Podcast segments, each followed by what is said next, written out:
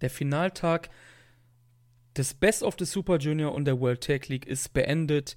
Marius und meine Wenigkeit werden darüber sprechen, konnte das Finale zwischen Hiromu Takashi und El Desperado an das vorherige Finale aus dem Vorjahr zwischen Shingo Takagi und Will Ospreay mithalten? Das werdet ihr jetzt bei unserem ersten New Japan Podcast auf WrestlingInfos.de erfahren.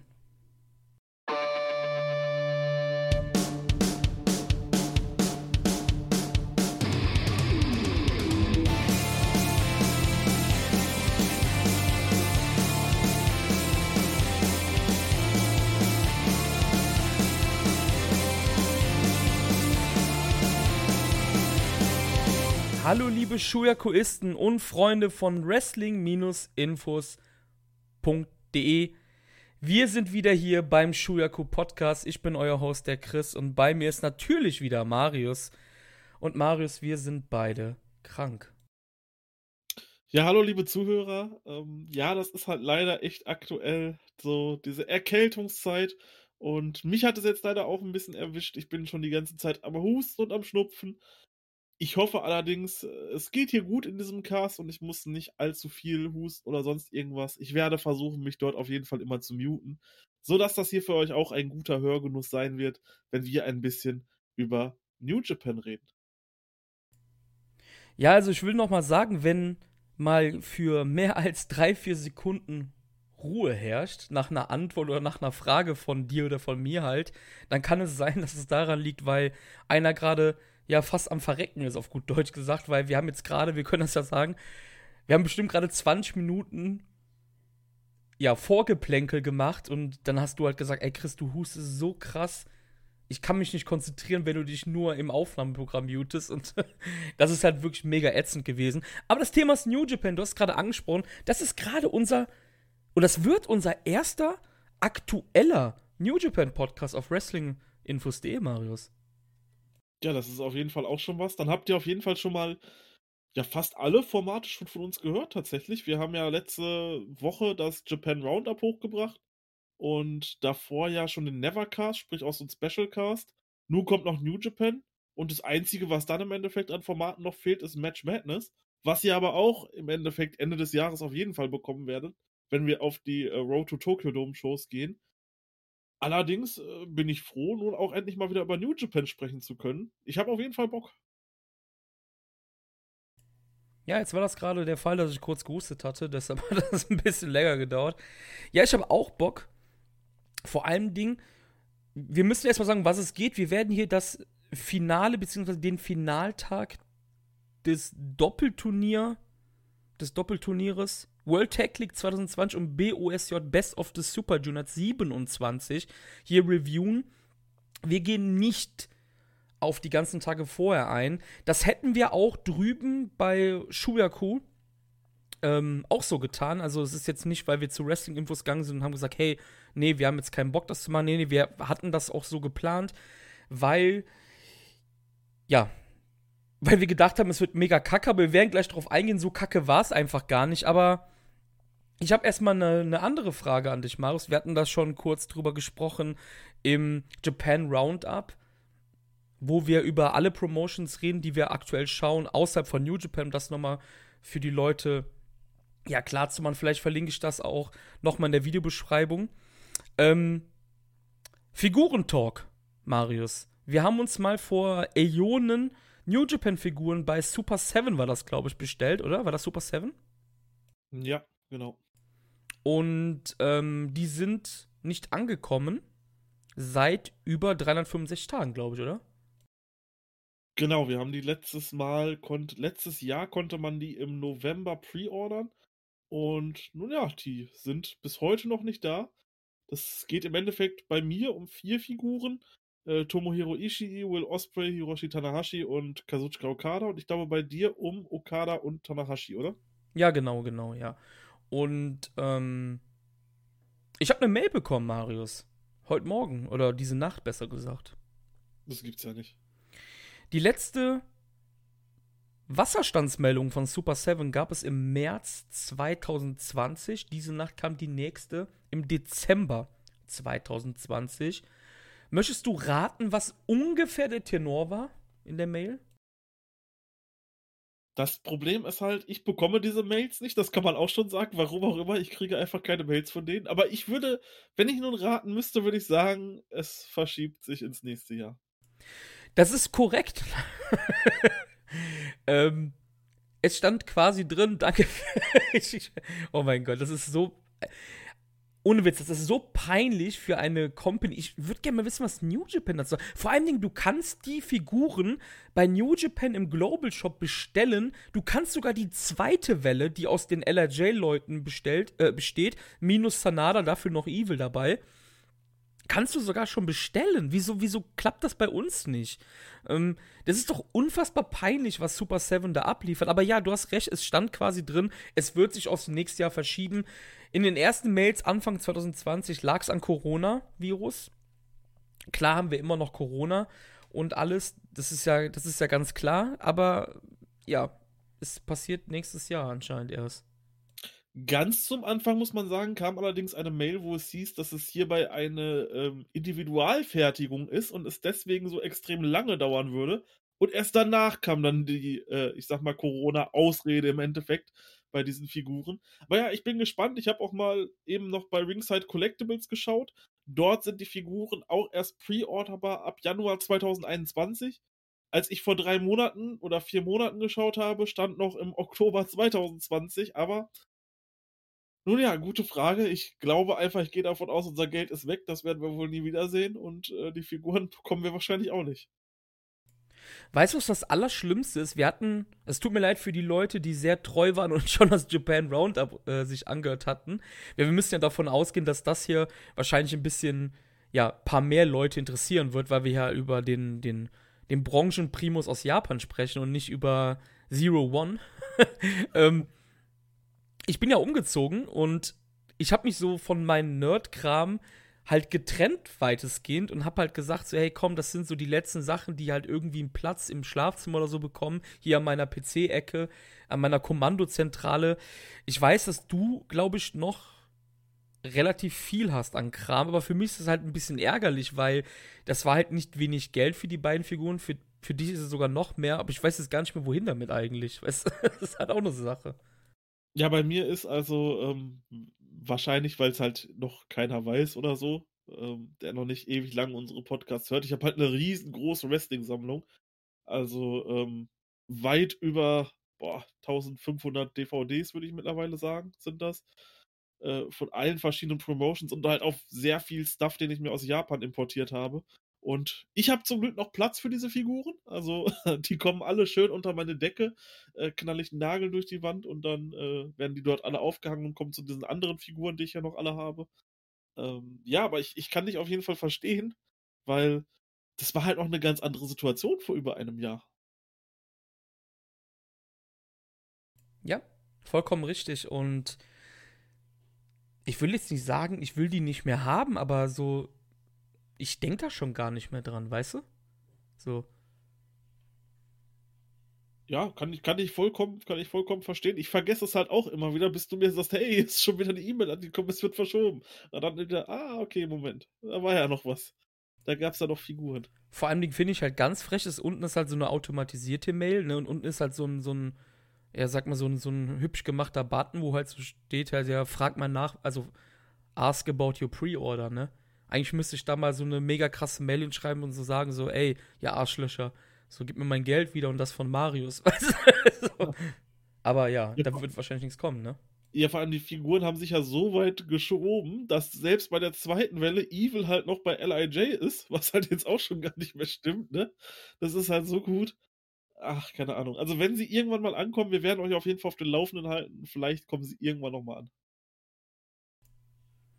Ein weiteres Thema, was gar nicht irgendwie relevant ist für Wrestling-Podcasts oder für New Japan allgemein, ist Cyberpunk 2077, ich glaube, so heißt das Spiel, ist draußen.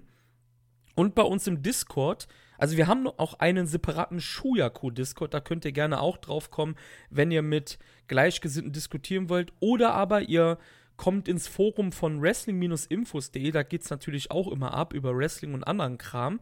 Also da könnt ihr mal beide bei beiden reinschnuppern.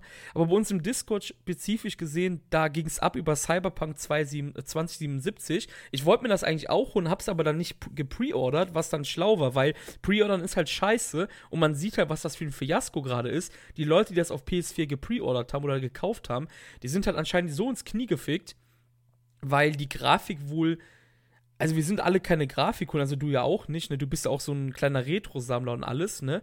Aber es ist wohl so, wohl so unfassbar schlecht halt auch von der Technik und alles. Es ist ein einziges Fiasko. Und ja, willst du dir eigentlich das Spiel holen, beziehungsweise hattest du auch eine PS5 angedacht? Weil da kommt das Spiel wohl, wohl erst weit in 2021 dann.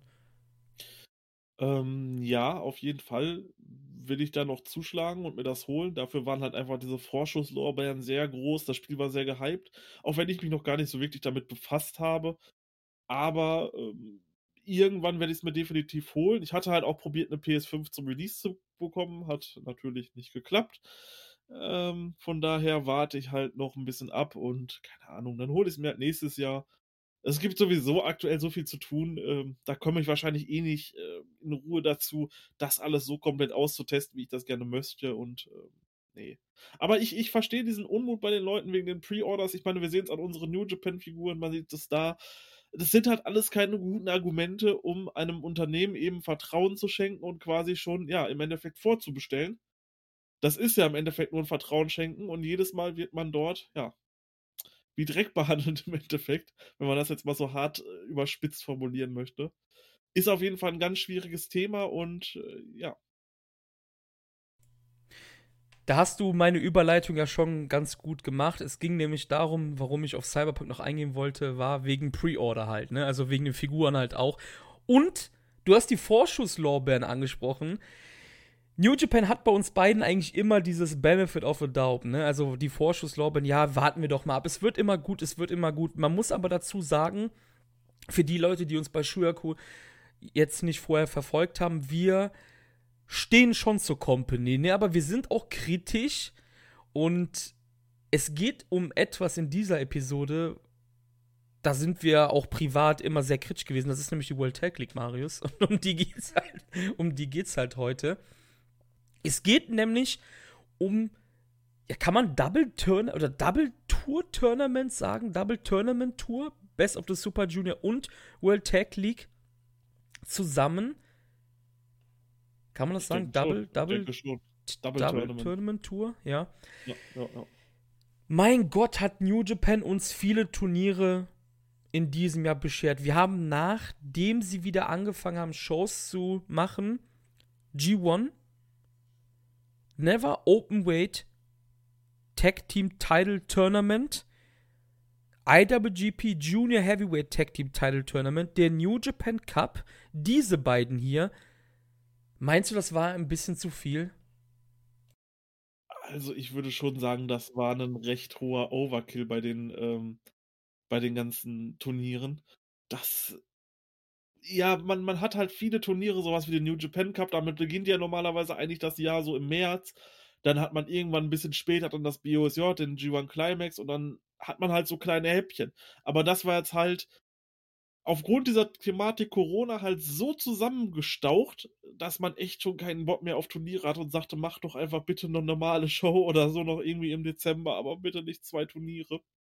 Und haben wir nun auch hinter uns gebracht irgendwie und nun hoffen wir natürlich, dass sich das alles im nächsten Jahr 2021 wieder ein bisschen mehr stabilisiert, der ganz normale Schedule wieder durchgeführt werden kann und wir dann halt diesen Overkill an Turnieren nicht mehr haben. Und eins kommt ja noch, der Super J Cup.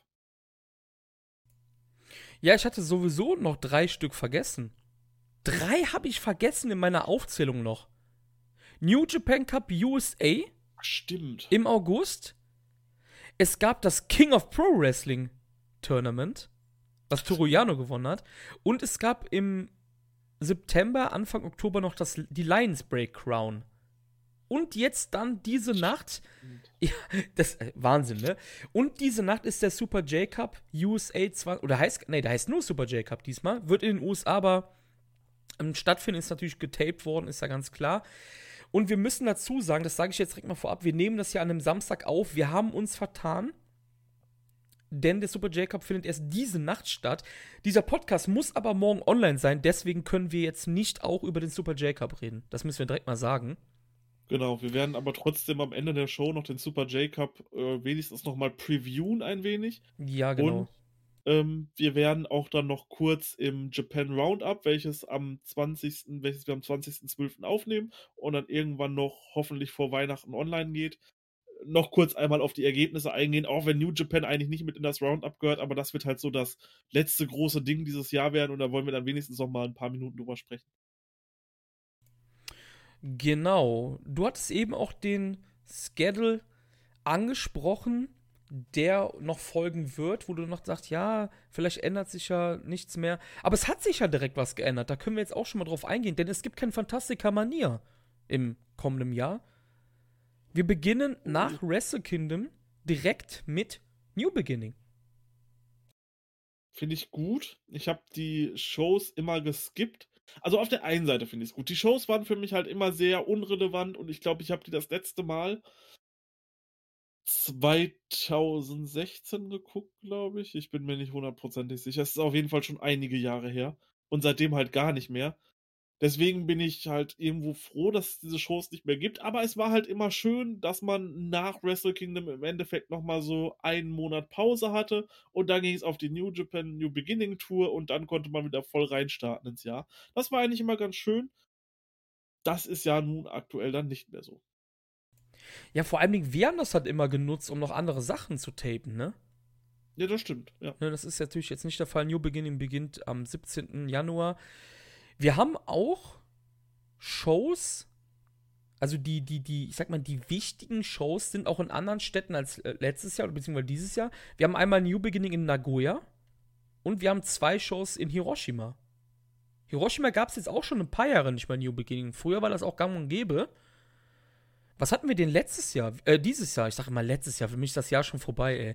Ähm, wir hatten dieses Jahr Osaka auf jeden Fall und Sapporo war doch immer, ne? Ist das, ist, das müsste ja, sein, ne? Sapporo, ne? Stimmt, ja. ja, Sapporo ist ja, auch rausgefallen, ja. Also jetzt ist Nagoya und Hiroshima wieder der Fall. Na Bin gut. gespannt. Also ist, ist, ist, ist Ändert sich ja nichts eigentlich, ne? Ja, genau, aber ja. ist halt auch mal was anderes. Eine andere Halle ist auch nicht schlecht. Ja, World Tech League, Marius. Wann haben wir das letzte Mal World Tech League wirklich richtig verfolgt? Äh, äh, gecovert haben wir es gar nicht bisher, ne? Glaube ich. Letztes Jahr, glaube ich, auch nicht bei Shuyaku, ne? Wir sind immer nur auf das Finalmatch tatsächlich eingegangen, dann irgendwie in, in der Wrestle Kingdom Preview meistens oder so. Ähm, boah, das letzte Mal World Tech League, das ich richtig geschaut habe, das dürfte 2016 gewesen sein. Also, wo du jedes Match gesehen hast, meine ich jetzt. Ja, das war 2016. Ich glaube, das war auch, wo dann am World Tackle League Finaltag. Boah, jetzt ist natürlich hier. Ich glaube, war da nicht, dass Cody damals am World Tag League Finaltag debütiert ist und Hiromu auch irgendwie? Oder das irgendwie so. Ich meine, einer davon war auf jeden Fall am World Tag League Finaltag 2016.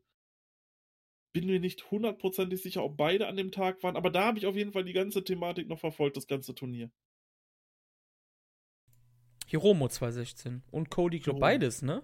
Ja, beides, beides, beides. beides. Ja, genau, ja, war richtig. Genau, das, das war eine richtig geile Show. Und ähm, da kleiner Fun-Fact tatsächlich, bevor ich Podcasts gemacht habe, habe ich ein bisschen YouTube gemacht. Und das war tatsächlich die erste Show, die ich tatsächlich reviewed habe. Alleine damals noch.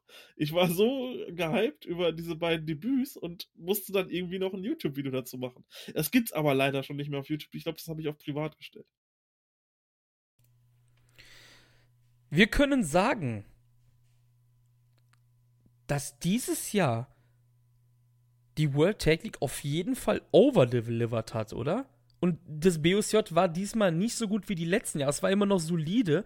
Aber ist das nicht Wahnsinn, dass in, im Corona-Pandemie-Jahr, wo New Japan so viel Kritik einstecken musste, dass die World Tag League overdelivered hat?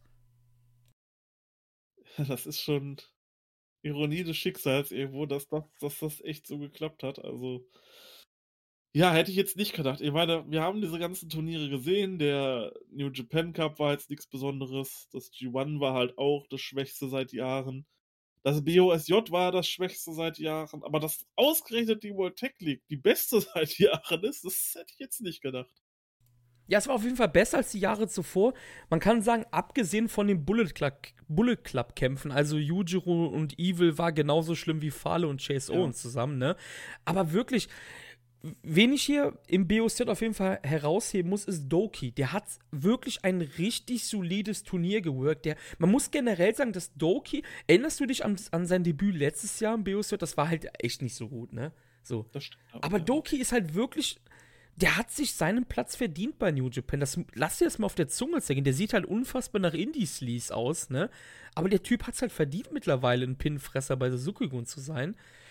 Und das sind so Sachen, wo du dir halt denkst, so, ja, das hättest du halt nicht erwartet, ne? Also, das ist halt, ja, das ist halt generell in diesem Jahr mir halt schon aufgefallen, dass eben gerade auch diese Worker, die eigentlich sonst nie die Chance bekommen haben, sich zu zeigen, wie eben Doki oder Yoshihashi, dieses Jahr extrem von Corona profitiert haben und sich dann eben aufgrund der Ausfälle von den ganzen Gaijins äh, ja, auf, der, auf die Cards gekämpft haben im Endeffekt und dort dann auch delivered haben. Und das ist definitiv einer der wenigen positiven Aspekte dieses Jahr an Corona.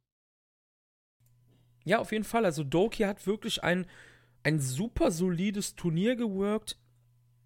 Wer, wer wieder mal, das stöße ich dir vielleicht wieder vom Kopf, aber wer wieder mal absolut gar nicht ging und der wirklich so, der ist so Hit or Miss gewesen, ist halt Watto, ne? Also, der hat wieder mehrfach Leute fast verletzt. Er hat in einem, in einem Match mit Doki zum Beispiel, hat er auf einem, du siehst halt einfach legit in seinem Gesicht, dass er vergessen hat, was er jetzt machen soll. Und, und Marty Asami fällt schon zurück, weil es halt einen Ref-Botch geben sollte anscheinend und Watto steht einfach nur rum.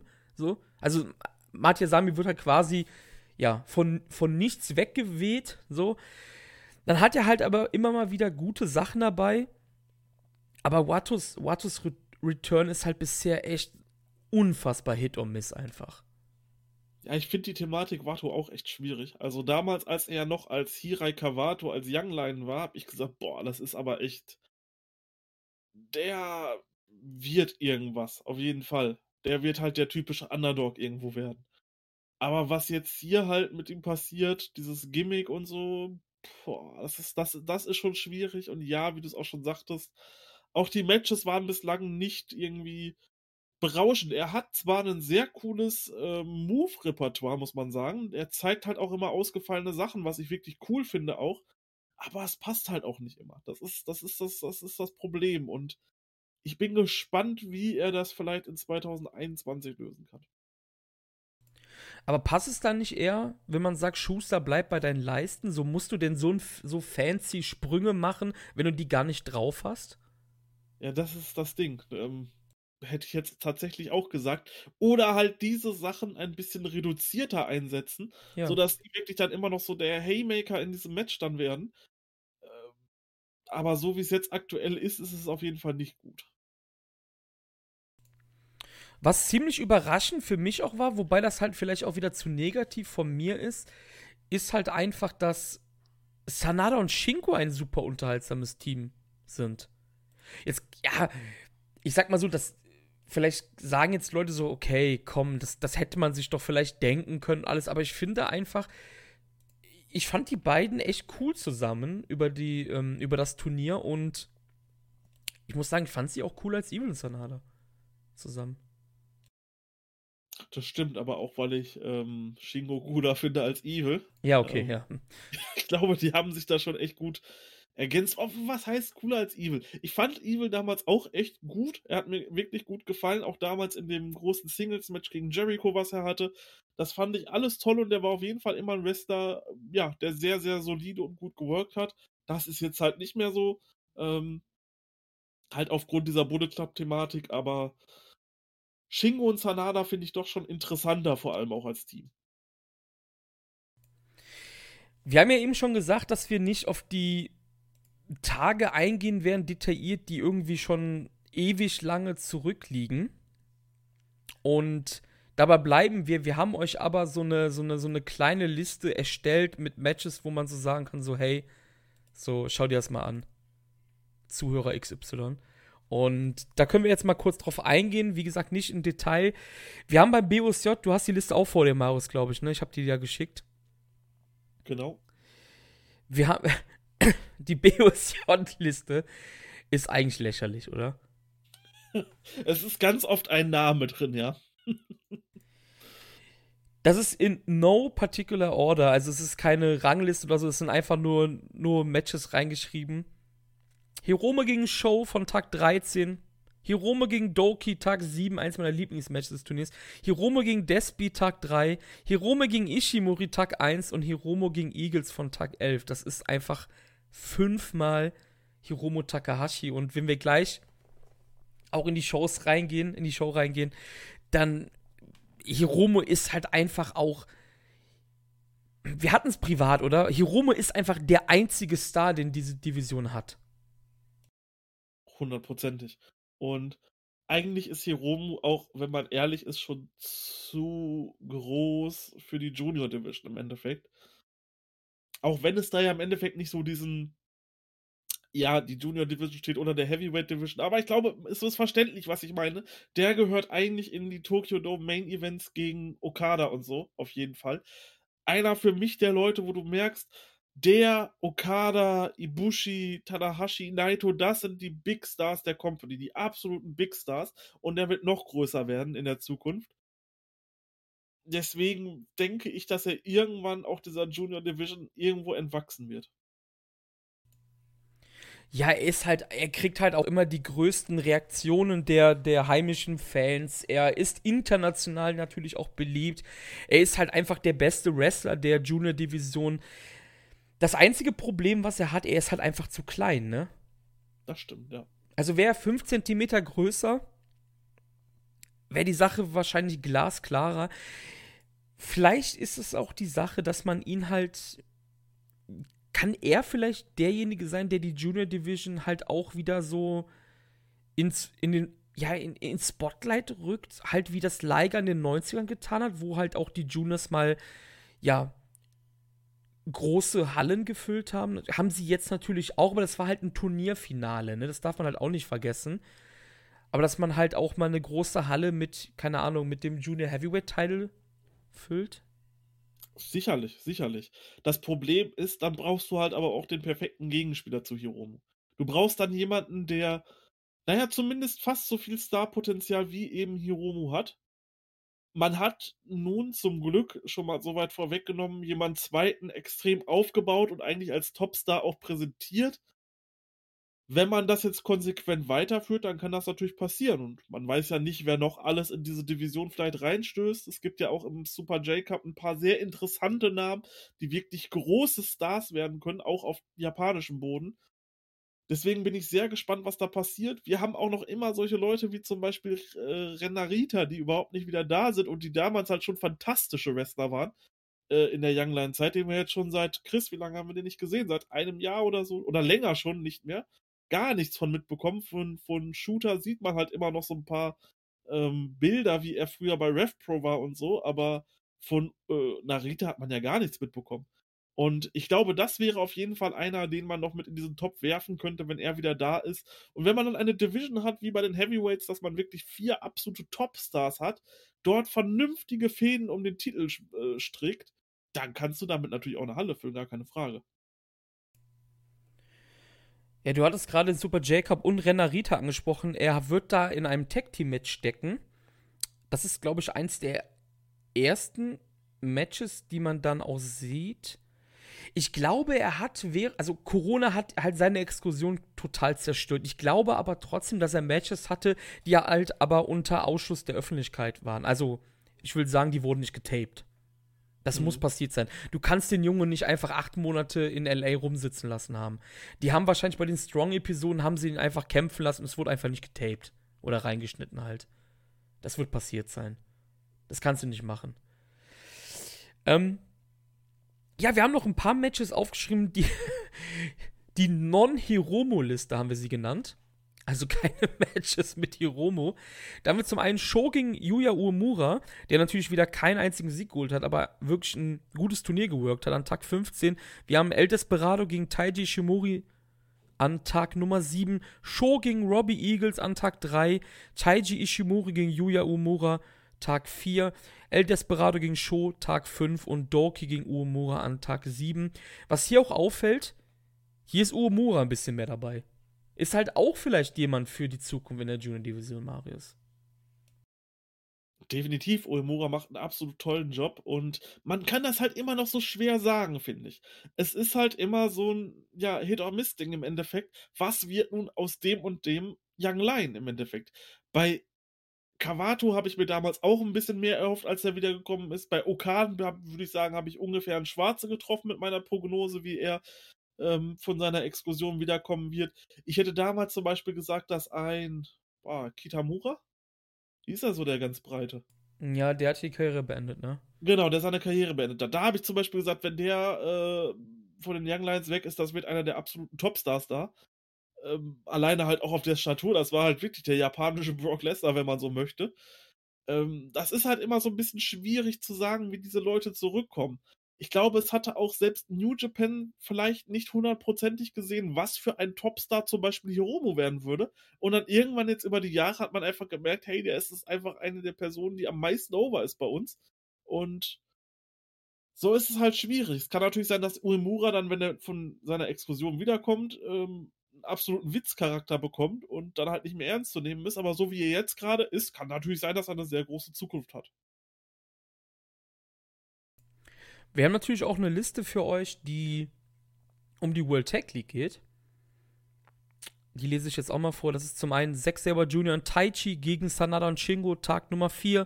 Finjuice gegen Sanada Shingo an Tag 10. Zack und Taichi gegen Okan und Cobb, Tag Nummer 8. Zack und Taichi gegen Finjuice, Tag 12. Tomohiro Ishii und Toruyano gegen Hiroshi Tanashi und Toa Henare, Tag Nummer 12. Und Finjuice gegen Yoshihashi und Goto an Tag 16. Hier ist viel Finjuice dabei. Und ich will sagen, das finde ich überraschend, weil ich werde gleich natürlich was zu Finjuice sagen, wenn wir im Finaltag sind. Aber Juice hatte schon einen richtigen underwhelming G1 für mich. Definitiv. Und das schon seit Jahren im Endeffekt. Also damals, als der 2017 das erste Mal im G1 stand, dachte ich, holy, was machen. Okay, man muss sagen, 2017 war für mich eins der geilsten New Japan-Jahre überhaupt. Da hatten wir auch dieses krasse Match gegen, ähm, gegen Naito, äh, das krasse IC-Title-Match und dann dieser super G1, den er gewrestelt hat. Und seitdem geht es ja im Endeffekt nur bergab für ihn, was so diese wirkliche Leistung angeht. Und Juice ist tatsächlich einer dieser Personen, ich glaube, wir haben das schon mal in einem Cast früher gesagt, den würde ich auch nicht vermissen, wenn er nicht mehr da ist. Also muss ich sagen, zumindest als Singles Wrestler, zumindest als Singles Wrestler, denn im Tag Team mit ähm, David Finlay finde ich ihn sehr interessant. Ich könnte mir zwar vorstellen, dass David Finlay auch sehr gut in der Singles Division ankommen würde, aber als Tag-Team funktionieren die beiden auf jeden Fall. Nur als Einzelwrestler kann ich Juice aktuell wirklich nichts abgewinnen. Er ist halt einfach einer von vielen geworden mittlerweile. Ne? Also ich fand halt, du hast, du hattest mir da noch bei Shuyaku auf die Sprünge geholfen. Wann waren seine Matches ähm, um Never und IC gegen Naito und gegen wen war das noch? Ich vergesse es jedes Mal. Ich habe es damals auch schon vergessen. Äh, gegen IC, um den IC war bei, boah, das hat so einen komischen Namen gehabt, Wrestling Toyo Yonuko. Ja, ist egal, so. das Jahr, war das 2016 oder 2017, 17, 17? gegen Naito war das, ne? Genau, ja. Was, was, war das, was war das denn beim Neverbelt? Gegen wen hat er denn da gekämpft nochmal? Goto? Goto, glaube ich. Goto, ja, ja, ja. Das waren fantastische halt, Matches, ne? Genau. Und dann hatte er noch ein paar US-Title-Appearances. Die hm? waren dann schon nicht mehr so toll. Also das erste Match gegen Jay White fand ich noch wirklich gut. Ja. Aber danach war dann der Hype irgendwie weg. Aber 2017, das war auf jeden Fall sein Jahr. Ich meine, das hat auch so ein bisschen was. Er hatte auch so ein bisschen was Eigenes gehabt, halt auch durch diese langen Dreadlocks. Die fand ich am Anfang komplett beschissen im Endeffekt, wenn man so möchte, als er quasi noch in seiner Young Lion Zeit war, wo er die ersten Matches dort gewrestelt hat. Ähm, da fand ich die nicht gut, aber später war es halt irgendwie so ein bisschen sein Markenzeichen. Und das fehlt ihm jetzt so ein bisschen. Und jetzt ist er im Endeffekt, egal wie fancy er sich anzieht, ist er für mich einfach ein komplett farbloser Wrestler. Was man ihm auf jeden Fall gutheißen muss, das will ich, wollte eigentlich gleich noch sagen, ist, er ist wahrscheinlich der Wrestler, dem die Covid-Crowds nichts abhaben können, weil er ist immer noch der Mann, der am besten mit Crowds kann irgendwie, ne? Ich habe den Anschein, dass Covid-Crowds ihn gar nicht interessieren, weil er macht immer noch das Beste draus. Ja, das konnte er schon immer. Also das war, das war schon immer fantastisch. Ähm, deswegen, da sage ich halt auch gar nichts. Auch vom, vom In-Ring-Können und so kann der halt auf jeden Fall. Er zeigt es halt nur wenig. Nur er kommt halt schon mir, bei mir halt schon seit Jahren nicht mehr an. Das ist halt irgendwo so das Problem. Ich weiß aber auch nicht, wie man das bei ihm beheben könnte. Ich denke, diese Situation in, in Finjuice ist jetzt erstmal eine ganz gute. Bevor wir jetzt an den vorletzten Tag gehen, am 6.12., möchte ich noch kurz über, ähm, über die World Tag League Ereignisse des Empires reden. Wir hatten das ja, das ist natürlich jetzt blöd für die, für die neuen Zuhörer von Wrestling, ich muss deshalb versuche das irgendwie ein bisschen zu erklären. Wir hatten vorher gesprochen, dass du gesagt hast, so, boah, du würdest es halt scheiße finden, wenn Great Oka, nachdem er jetzt gegen Okada verloren hatte, halt auch gegen Leute verliert, ich sag mal, wo es halt nicht sein muss. Und ich habe mir jetzt natürlich ähm, mal angeschaut, wie das halt so war im in der World Tag League für den Great Okan für den Jeff Cobb. Und eigentlich haben sie ein richtig gutes Turnier geworkt. Vor allem Okan hat sich richtig ausprobiert über die, über die Matches. Du hast gemerkt, er hat immer mehr versucht, hat auch andere Dinge versucht. Er hat am ersten Tag, und das ist ja auch so ein New Japan-Ding, viele Leute vergessen halt, wenn der irgendwie in, ich sag's einfach mal, Tag 7 in Gunma verliert, ne? Ist das viel, viel weniger aussagekräftig, als wenn er am letzten und am ersten Tag in dicken Städten, wie zum Beispiel jetzt in Aichi oder halt in Tokio oder halt in Osaka, Matches gewinnt. Weil er hat am ersten Tag in Aichi nach zweieinhalb Minuten hat Cobb Hinare gepinnt und Great Okan hat Tanahashis Knie zerstört. Das sind die aussagekräftigeren Sachen, als wenn er halt in der Mitte gegen irgendwen verliert, ne? Das darf man auch nicht vergessen. Am letzten Tag haben sie sich mit Sanada und Shingo geprügelt und haben auch da gewonnen. Ne? Verloren haben sie in Komatsu wurde Okan von Goto gepinnt. Du kannst von Goto immer gepinnt werden. Vor allen Dingen, weißt du, wie er gepinnt worden ist? Kannst du dich erinnern? Er wurde nicht durch das GTA gepinnt, er wurde durch einen Flashpin voll gepinnt. Das heißt, er wurde hier auch wieder stärker dargestellt. Ja, das ist halt immer die Sache, die man nicht vergessen darf. Das ist halt auch bei den, das ist halt auch bei den G1s so. Diese Tage in der Mitte, wer da gewinnt und verliert, das sagt halt nicht viel aus. Aber wenn du jetzt am ersten Tag dafür einen großen Namen besiegst oder am letzten Tag einen großen Namen besiegst, das ist natürlich dann etwas, was viele Leute sehen, was viele Leute dann halt auch, ja, was dann halt auch wirklich relevant ist im Endeffekt. Ja, genau. Und vor allem Dingen, jetzt pass auf, gegen wen er verloren hat. Und ich kann dir und er hat immer die Pinfalls gefressen, ja. Das muss man natürlich sagen. Er hat die Pinfalls gefressen, ja. Das muss man ganz klar sagen. Aber weißt du, gegen wen er die gefressen hat? Ich habe gerade gesagt, Goto, das war durch dieses Goto Shiki, sein Einroller, den er voll selten einsetzt. Das heißt schon mal, das ist halt ein Überraschungsmoment. Er wurde hier überrumpelt von Goto. Er wurde dann von Zack und Taichi nach dem Zack Mephisto gepinnt. Die beiden sind die Tag Team Champions. Den Zack Mephisto hat Tanashi den ganzen Sommer gefressen. Also auch hier, hey, Cobb und Okan sind neu, nicht eingespielt und die verlieren die Tag Champions. Kann ich auch sehen. Dann wurde er eingerollt vom Mr. Einroller himself, Jano. Kann man auch verkraften.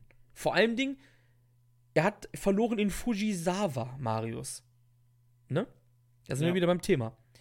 Und dann hat er noch gefressen in Beppu von den Guerrillas of Destiny. Also er hat hier nicht hier gegen, gegen, gegen, keine Ahnung, er hat ja nicht gegen Hinare verloren zum Beispiel oder gegen Yujiro oder gegen Chase Owens. Er hat gegen die fettesten Leute verloren, wenn. Das ist richtig auf jeden Fall. Ähm, von daher, das, das, das sehe ich jetzt auch gar nicht so als Problem an, auf jeden Fall. Ähm, ich finde es halt gut, dass er an diesen wichtigen Tagen wirklich gut ausgesehen hat. Auch gestern an dem Tag hat er gut ausgesehen. Und das sind halt die Tage, die auch wirklich diese Leute interessieren. Und so musst du mit ihm halt auch in die Zukunft gehen. Dass er da natürlich da nicht ungeschlagen rausgeht aus dem Turnier, ist ja auch irgendwo verständlich. Gehen wir doch jetzt mal in den vorletzten Tag rein. Der wird jetzt nicht ausführlich behandelt. Es geht jetzt einfach nur darum zu ermitteln, wer überhaupt ins Finale gekommen ist. Am 6.12., der Geburtstag von meinem Sohn übrigens, gab es in Fukuoka nämlich den letzten Tag des Doppelturnieres. Und im ersten Match, Robbie Eagles hat hier Yuya Uemura besiegt. Nach siebeneinhalb Minuten, nach dem Ron Miller Special. Wie findest du eigentlich die Entrance Gear, die Robbie Eagles anhatte? Diese, diese übergroße Weste, sag ich mal. Fand das eigentlich ganz cool, also hat mir gefallen. Ich, ich finde, es passt irgendwie. Dafür finde ich aktuell seine äh, Frisur tatsächlich recht schrecklich. Boah, jetzt hast du mich auf falschen, falscher Tat. Er hat so blondierte Haare, ne? Gerade. Genau, er hat jetzt so blondierte mhm. Haare, das sieht irgendwie so ein bisschen komisch aus. Also es hat mir früher auf jeden Fall deutlich besser gefallen. Ich hatte gelesen, ich habe leider nicht mehr gelesen, wo und ich weiß jetzt auch nicht mehr aus welchem Spiel oder Film, aber die Weste, vielleicht kann uns ja einer der Zuhörer korrigieren oder uns erzählen in den Kommentaren, ähm, welcher Film oder welches Spiel das war. Also die Weste ist irgendwas nachempfunden. Ich habe es leider nicht rausgeschrieben. Du kennst mich ja, manchmal vergesse ich es einfach. Mhm. Robbie Eagles beendet dieses Turnier mit einem Rekord von 4, 5, 8 Punkte. Ist ein bisschen schwächer vom, von der Platzierung her am Ende gelandet. Aber man muss ganz klar sagen, man hat gemerkt, die haben was vor mit Robbie Eagles. In welche Richtung das geht, also ob er bei Chaos bleibt. Du hattest ja im alten Podcast, also auf Shuyaku noch gesagt, das wäre ja auch jemand für Empire, natürlich wegen der Osprey Connection. Aber es wird irgendwas passieren mit Robbie Eagles. Das sehe ich auf jeden Fall. Und Eagles hat, jetzt muss ich noch mal kurz nachschauen hier on the fly, nämlich, Eagles hat nämlich auch nur gegen die dicken Leute verloren. Despi, Hiromu, Ishimori und dann halt noch zweimal gegen Bushi und gegen Wato. Aber er hat halt gegen die Großen hier verloren und hat ein relativ solides Turnier gezeigt. Hatte man nicht letztes Jahr ähm, angeteased, dass Robbie Eagles eventuell einen Title Shot gegen Hiromo bekommt? Ja, hatte man. Wurde das überhaupt umgesetzt? Ich glaube nicht. Ne? Nein, nein. Siehst du? Da sind wir, da schließt sich der Kreis wieder und so könnte es sein, dass man das einfach ein Jahr. Ich meine, das war auch im Winter letztes Jahr. Da hatten wir, glaube ich, spekuliert, dass das eventuell bei New Beginning stattfindet, weil das war auf der Road to Tokyo Dome, müssten diese, äh, müssten diese Sequenzen dort gewesen sein zwischen den beiden. Ähm, ich könnte mir vorstellen, dass es dann vielleicht dieses Jahr ist. Oder sie spielen jetzt halt damit und das wird ein Running Gag. Hiromo war letzter verletzt im BOSJ. Das müsste dann. Und Hiromo war, Hiromo war nicht in der Super Junior Tech League im Oktober, oder? Nein, war er nicht. Er kam später. Dann müsste das sogar 2018 gewesen sein, schon, Marius. Als Eagles mit Ishimori damals debütiert ist. Kann das sein?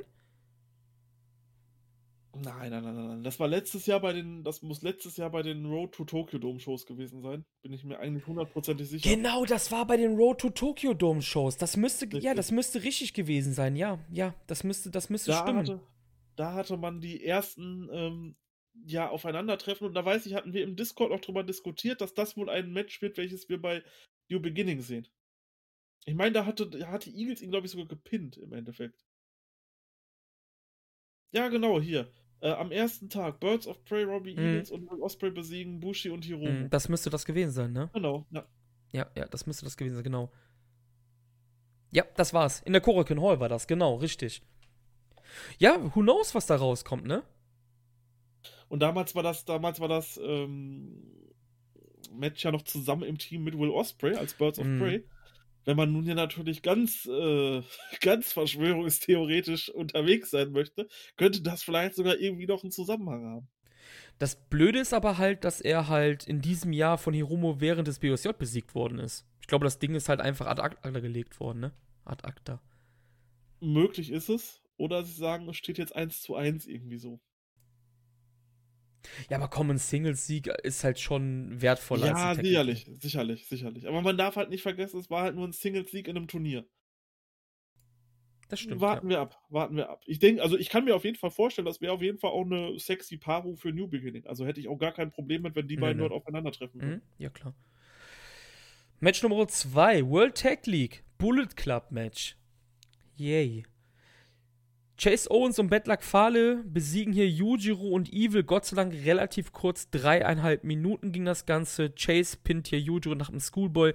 Beide schließen die World Tag League mit sechs Punkten ab. Drei Siege, sechs Niederlagen. ja, machen wir ein Schloss drüber, denn die beiden Teams waren auf jeden Fall die Lowlights der World Tag League. Muss man einfach sagen. Das machen wir. Besser ist es. Match Nummer 3. Ryusuke Taguchi besiegt Doki nach 8 Minuten und 50 Sekunden nach den Dodon. Taguchi beendet das Turnier mit 8 Pünktchen. Doki nur mit 4. Doki 2-7. Ich muss eins sagen, Marius, und zwar, dass Taguchi eigentlich ja immer bei den BOSJs und bei den Super J-Cups oder bei den, also bei den Turnieren, sage ich jetzt einfach, um das mal abzukürzen, liefert Taguchi doch eigentlich immer ab, oder? Hat er aber dieses Jahr gar nicht. Also wir hatten nicht Big Match Taguchi, leider. Wir hatten Low Match Taguchi, das Turnier über. Ja, das stimmt leider. Generell überhaupt, ich fand ihn immer super stark in Turnieren, auch in dem, ähm, auch in dem, was war denn das? Das war der New Japan Pen Cup letztes Jahr, wo er Tensan ersetzt hat. Hm? Ich glaube, gegen Tanahashi war das. Ähm, war super, hat mir gefallen, war klasse. Ähm, ganz zu schweigen natürlich von seinem BOSJ 2016, wo er ins Finale gekommen ist gegen Will, wo eins der besten Matches war dort eben halt dieses Finalmatch, dieses krasse Match. Aber ja, ich stimme dir zu, das war dieses Jahr echt nicht so stark. Doki hingegen hat zwei Punkte mehr geholt als letztes Jahr. Letztes Jahr konnte er nur den Young Lion Ren Narita an Tag 1 besiegen. Dieses Jahr konnte er den Young Lion Yuya Umura besiegen. Und Bushi, Bushi hat, er, Bushi hat ihn letztes Jahr ja besiegt gehabt und hatte damals, 2019, überhaupt, also Bushi jetzt, seinen ersten Sieg dann im Turnier geholt, nämlich gegen Doki. Doki hat ein richtig, für seine Fans, ein richtig geiles Turnier gemacht, Maris. Also, wie ich das eben schon gesagt, Doki hat seinen Platz echt verdient, Alter mittlerweile. Tja, und ich weiß noch, wie kritisch wir damals waren und gesagt haben, oh Gott, Doki, der passt überhaupt nicht zu New Japan und sonst irgendwas nach diesem BOSJ. Und jetzt hat er es uns im Endeffekt einfach mal gezeigt. Und ich finde es ja auch gut, aber ich weiß halt nicht, wie, wie das in 2021 mit ihm weitergeht. Ja, gar nicht. Also es, Doki wird immer am, am Ende der Nahrungskette sein und ähm, Nein, das, das, das meinte ich gar so. nicht damit, sondern äh, wie das überhaupt mit dem Spotlight weiter aussieht. Weil mir gefällt es halt, wenn er jetzt halt äh, gerne mal im Spotlight ist. Aber wenn natürlich jetzt wieder Leute aus Amerika und so dort einreisen können und sich diese Corona-Thematik vielleicht über das Jahr ein bisschen entspannt, dann weiß ich natürlich nicht, wie es dann weiter mit ihm aussieht. Okay, ja, jetzt, ich, ich habe es verstanden. Nee, aber ja, das ist, das ist eine gute Frage halt, ne? Das ist echt eine gute Frage einfach. Also Doki ist halt wirklich, du hast es ja eben schon gesagt, Doki ist halt einer von denen, der halt unfassbar profitiert hat irgendwie von Corona, ne? Das ist ja. Wahnsinn. Doki also und Yoshihachi. Ja. Gehen wir weiter. Match Nummer 4. World Tag League. Tamatonga und Tangaloa besiegen nach 3 Minuten und 55 Sekunden hier Tanahashi und Toa Henare die beiden haben nur einen Sieg geholt, acht Niederlagen. Tanashi wurde hier gepinnt von Tamatonga, beziehungsweise zur Aufgabe gezwungen durch den Sharpshooter. Die Guerillas zwölf Punkte damit, mussten aber natürlich noch warten, was in den folgenden Matches dann passieren wird. Tanahashi haben sie dieses Jahr wirklich zum Dad degradiert. Wir waren ja immer am Spekulieren, wann das dann nun mal so weit ist. Und ja, wir sind nun an diesem Punkt. Was natürlich jetzt auch nicht schlimm ist, weil das ist ein jahrelang verdienter Wrestler und der hat sich jetzt auch mal verdient, ein bisschen kürzer zu fahren. Ja, er, ja, wie, ja. Für mich ist es halt schade, du weißt, ich liebe Tanahashi, ne? Also es ist halt, ich würde auch nicht sagen, dass er schon ein Dad ist, aber er ist halt wirklich schon mit anderthalb Füßen ein Dad, ne? Mhm. Und ja. es, es ist natürlich schade zu sehen, weil wir sind eigentlich sind wir alle nur hier wegen Tanahashi. Ohne Tanahashi würden wir jetzt hier nicht über New Japan sprechen im Jahr 2020. Wäre Tanahashi nicht gewesen. Und das ist halt wirklich so. Ich meine, wir haben Nakanishi retiren sehen und, und, und, ähm, und Iska haben wir retiren sehen. Wir haben natürlich Liger retiren sehen, was natürlich alles überschattet. Aber wenn Tanahashi irgendwann mal weg ist, so, da stirbt halt ein Teil von uns eigentlich. Richtig, auch wenn ich glaube, dass das halt noch, äh, ja, bestimmt ja, ja. zehn Jahre dauern wird, bis der weg ist. Also der wird halt jetzt immer weiter runterfahren. Und ich finde es gut, auch die Storyline jetzt mit Okan, einfach um halt auch jüngere Leute over zu bringen und dass es halt nicht so in dieses All Japan Booking geht, weil ich kann dir sagen, wäre Tanahashi bei All Japan, dann wäre der dort jetzt Champion. Ja, wäre auch immer noch der beste Wrestler von allen mit Kent. Ja, genau. Und, und ja, ja, ja, okay. Aber ich glaube, du verstehst, was ich meine wegen Ja, dem ja, klar. Ähm, da wäre das dann nicht so. Und da finde ich das echt gut, wie das dort gerade gehandhabt wird. Dass ähm, ein Liger zum Schluss die Leute overgebracht hat, dass Tanahashi jetzt hier die Leute overbringt, auch wenn er halt natürlich noch lange nicht am Ende ist, aber es geht halt schon in die Richtung und das finde ich halt trotzdem sehr, sehr gut. Ja, Tanahashi hat ja auch aktuell wieder seine Knieproblem-Story. Ne? Also alle Jahre wieder oder wir hatten es ja manchmal jährlich. Er hat halt immer Probleme. Der Typ ist halt auch durch ohne Ende, natürlich nach den Jahren, die er für die Company gegeben hat. Und es gab halt dem Match dann halt die Szenerie, wo er halt Tamatonga im Sharpshooter hat. Und am Ende ist halt Tamatonga derjenige, der ihn halt im Sharpshooter zur Aufgabe zwingen kann. Müsste wahrscheinlich Tamatongas größter Sieg seiner Karriere sein, so, ne? Also vom Namen her, er, den er besiegt hat, halt. Da kann ja nichts mithalten, eigentlich, ne? Also, Fall, ja. Äh, ähm, anders kann ich besiegt, ja. Hinare musste dann auch sein, also zusammen mit Gabriel Kidd nach dem Match, dann Tanashi stützen, er hat den Eisbeutel um sein Knie getaped bekommen. Also Tanashis Knie-Story ist wieder da. Wir werden da gleich am Finaltag vom 11.12., werden wir da auch noch drauf eingehen. Aber Tanashi wird vielleicht nach Wrestle Kingdom wieder in seine, seine wohlverdiente Pause erstmal gehen, glaube ich.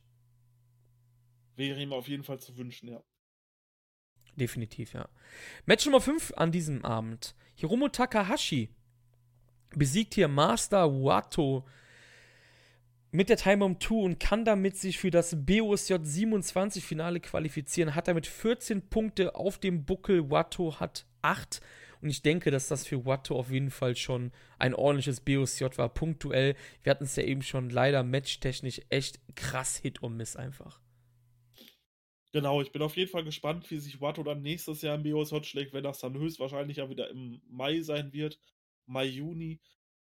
Da bin ich gespannt, wenn es dann wieder normal abläuft, wie er dort abliefern kann. Erinnerst du dich noch, dass wir eine Wette hatten?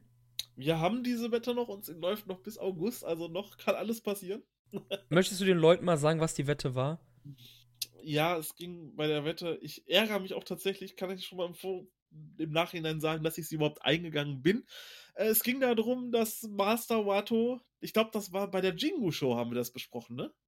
Ich meine, bei der Ja, genau. Ja, ja. der Cast war das, also diese Open Air Show dieses Jahr von New Japan. Und da ging die Wette darum, ob Master Wato bis zur, ja, ich sag mal, Jingu Show oder halt diesem Datum irgendwann, ein Jahr später, Junior Champion ist. Und ich habe damals noch voller Hoffnung und Euphorie gesagt, ja, natürlich wird er bis dahin Junior Champion. Ich sehe meine Chancen so langsam sinken. Aber wir haben noch ein Best of the Super Juniors. Wir haben noch die große Show Dominion davor nächstes Jahr. Es kann noch alles passieren, aber ich sehe es auf jeden Fall nicht mehr so wahrscheinlich wie noch, ja, vor vier Monaten. Hatten wir einen Einsatz? Ja, hatten wir tatsächlich. Und das Und war? zwar, der Einsatz äh, belief sich darauf, derjenige, der gewonnen hat, also das, was äh, gestimmt hat, bestimmt einen Cast, den der andere mit ihm zusammen aufnehmen muss.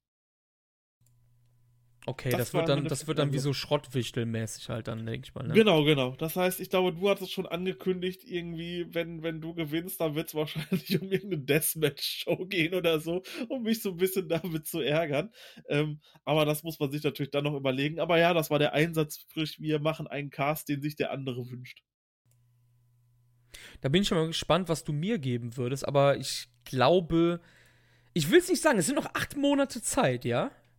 Aber, aber ich glaube, dass ich die Wette gewinnen werde, sage ich jetzt einfach mal. Könnte sein, könnte sein. Match Nummer 6. Empire besiegt hier das Team von Los Ingobernables, De Japon, Sanada und Shingo. Jeff Cobb pinnt hier Shingo Takagi und hier hätten wir auch eine Wette abschließen sollen, lieber Marius, denn ich hatte vorausgesagt, dass Jeff Cobb auf jeden Fall bei Wrestle Kingdom Shingo herausfordern wird und danach sieht es wohl aus, oder? Aber danach sieht es ganz stark aus. Ich meine, wir werden da gleich nochmal drauf, ein, drauf reden, wenn wir am letzten Tag sind. Da ist es dann halt sehr deutlich. Cobb steht jetzt 3 zu 0 gegen Shingo, zweimal in Einzelmatches und jetzt einmal in einem Tag-Match mit Pinfall. Wird Zeit, dass es dann bald 3 zu 1 steht. Jakob ist halt sein Kryptonit aktuell, ne? Ja, so ein bisschen, so ein bisschen. Das finde ich cool. Ich, ich, ich Aber das cool. macht das, das macht äh, diese Ansetzung dann halt noch ein bisschen interessanter, die dann noch folgen wird. Auf jeden Fall, ja. Beide schließen das Turnier mit 10 Punkten ab. Wir hatten ja eben schon, sind wir ein bisschen in die Niederlagen des Empires reingegangen, die halt alle Okan gefressen hat. Aber auch hier wieder am Finaltag sieht Okan im Match wieder gut aus. Also darauf muss man halt achten, ne? Auf diese, wir haben es ja eben schon thematisiert, auf diese Tage und Städte halt, ne? Match Nummer 7, BOSJ, der Champion. Taiji Ishimori besiegt hier Sho nach 12 Minuten und 10 Sekunden nach dem Bloody Cross. Sho mit einem mit einer guten Punkteausbeute, 12 Punkte, Ishimori mit 14, hat aber den Tiebreaker nicht über Hiromu. Und daher kann er nicht ins Finale kommen, Sho auch nicht. Aber Sho mit 12 Punkten ist eine gute Ausbeute auf jeden Fall. Genau, und wie wir ja schon eingangs besprochen hatten, braucht es eben für diese Division auch, auch Stars. Und Sho ist definitiv einer, der muss halt zu diesen absoluten Stars dieser Division gehören. Jetzt habe ich gerade gehustet. Also, und ihr, ihr, seht, es ist passiert. Aber das erste Mal erst, ne, glaube ich, dass es ja. ein bisschen länger gedauert hat. Geht echt gut aktuell. Sag's nicht zu früh, jetzt gleich kriege ich einen Hustenanfall. Ja, wie sonst was. Sho hat Hiromu Takahashi besiegt Marius am 2.12. in Osaka. Hier sind wir wieder beim Thema. Wichtige Stadt und Sho gewinnt gegen Hiromu. Könnte das eine Paarung für New Beginning sein? Sho gegen einen Hiromu, der, wir sagen jetzt einfach mal Hiromu, wird irgendwann Champion im neuen Jahr. Kann das eine Paarung sein, die kommen wird? Ich sage definitiv, liebe Leute. Ich denke auch. Ich denke auch. Es könnte natürlich, also ich schätze vielleicht, mh, es kommt nicht zu, nicht zu New Beginning, aber ich könnte mir zum Beispiel Wrestling Dortaku vorstellen. Dort ist ja auch traditionell immer ein äh, Junior Heavyweight Championship Match und das sind ja auch immer total viele Stops und so ein Match könnte natürlich auch so ein Stop-Headline. Klar, auf jeden Fall. Das ist hier auf jeden Fall Schoß dickster Sieg. Er hat Hiromo besiegt, er hat noch nie so viele Punkte geholt. Das ist eine ganz klare Steigerung. 2018 6 Punkte, 2019 10, 2020 12. Mit Sieg über Hiromo Takahashi. Da passiert etwas. Ja, wir dürfen auf jeden Fall gespannt sein. Ähm, der wird auf jeden Fall einer der Top 4 Namen sein in dieser Division dann. Und das finde ich auch sehr gut. Das hat er sich auch sehr verdient. Show ist definitiv einer, den du auch an die Fans verkaufen kannst. Alleine auch vom Aussehen. Bei ihm passt halt auch noch neben seinen In-Ring-Fähigkeiten auch noch der Look dazu. Ich weiß natürlich nicht, wie jetzt zum Beispiel seine, seine Mic-Künste sind. Das kann man halt immer ein bisschen schwer beurteilen, weil das halt auf Japanisch ist. Und ich muss dir leider sagen, ich spreche so gut wie gar nicht Japanisch. Beziehungsweise oh, okay. natürlich hat man, hat man mal ein Wort aufgeschnappt. Aber ähm, daher kann man das natürlich sehr schlecht beurteilen, wie gut nun jemand in Promos ist. Da muss man dann so ein bisschen äh, querlesen im Endeffekt. Aber ja, wenn das auch stimmt, dann wird das hier ein ganz, ganz dicker Fisch für die Junior Division und da profitiert er natürlich ein bisschen davon, dass er jetzt nicht an Jo gebunden ist aktuell. Und ich wollte gerade auf Jo kommen. Bist du immer noch meiner Meinung, dass wenn Jo von seiner Verletzung zurückkommt, er Heel-Turn wird gegen Show? Ja, definitiv. Da wären sie doch dumm, wenn sie das nicht machen, oder? Das kann ich sehen, auf jeden Fall. Ist Show ein Empire-Mann vielleicht? Jo, meinst du? Ja, Entschuldigung, Jo natürlich, sorry. Ja, könnte ich schon sehen. Da es ja auch aktuell, da es ja nicht in diese Bullet Club-Thematik geht, äh, viele Gaijins und so, sondern man ja mit Okan auch jemanden hat, äh, der kein Gaijin in Japan ist, kann ich das schon sehen. Warum nicht? Jo hat vor allem Dingen bei seinen bisherigen BOSJ-Einsätzen, 2019 und 2018 ist er verletzt, wie gesagt, hat er auch gegen Osprey verloren. Vielleicht sagt Osprey so, ja. Jung. Ne? Entschuldigung, Jo war natürlich 2015 auch noch im BOSJ, hatte ja äh, als Youngline auch schon eins, aber ich meine jetzt in den letzten Jahren, der hat zweimal gegen Osprey verloren, vielleicht passt das ja dann irgendwie, ne? Weil es passt ja auch, weil Show ist Chaos, Jo ist Chaos, Osprey schlägt sich gerade mit Okada rum, ne? Würde ja da auch wieder passen, dahingehend. Richtig. Es ist auf jeden Fall möglich, klar. Aber das ist halt alles noch Zukunftsmusik, da müssen wir halt noch sehr lange warten, wahrscheinlich, bis wir das wissen. Ja, wir wissen auch gar nicht, wie der Stand bei Ju ist gerade aktuell. Also da gibt es Genau, der ist jetzt auch schon lange verletzt, ne? Ja, sein letztes Match war beim New Japan Cup. Uff, Also okay. im, im Juni, Ende Juni. Hm. Ja, gehen wir weiter. Achtes Match. Die Champions.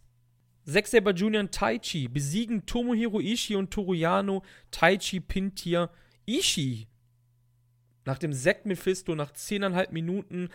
Yano und Ishii mit 10 Punkten. Richtig solide Punktausbeute. Und die Champions 12, 6 Siege, 3 Niederlagen. Ja, ist auch eine ordentliche Punktausbeute von den Champs, finde ich gut, äh, dass man sie gut dargestellt hat. Dass man auch wieder die Taichi Ishii-Thematik aufgegriffen hat, finde ich auch in Ordnung. Und ich hoffe, wir sehen 2021 ein erneutes Taichi Ishii-Match. Zack und Taichi haben übrigens ihre drei Niederlagen gegen Finjuice, Guerrillas of Destiny und Sanada und Shingo bekommen. Also auch drei dicke Teams hier, ne? Und alles potenzielle Titelverteidigung. Mhm. Darauf gehen wir gleich auf jeden Fall nochmal ein, wenn wir im Finaltag sind. Also am 11.12. Neuntes Match, Summer Main Event. Wahnsinniger Spot eigentlich hier. El Desperado besiegt Bushi nach 12 Minuten und 53 Sekunden. Und der Spot ist natürlich nicht von ungefähr, denn dadurch qualifizierte sich El Desperado für das Finale im BOSJ 27. Bushi beendet das Turnier mit 8 Punkten, Desperado mit 14 Punkten und gewinnt das Match mit Numero Dos, mit dem Aufgabegriff, mit dem auch Hiromo während des Turniers besiegen konnte. Ja, endlich bekommt äh, Desperado mal so ein bisschen seinen Hack für die letzten Jahre.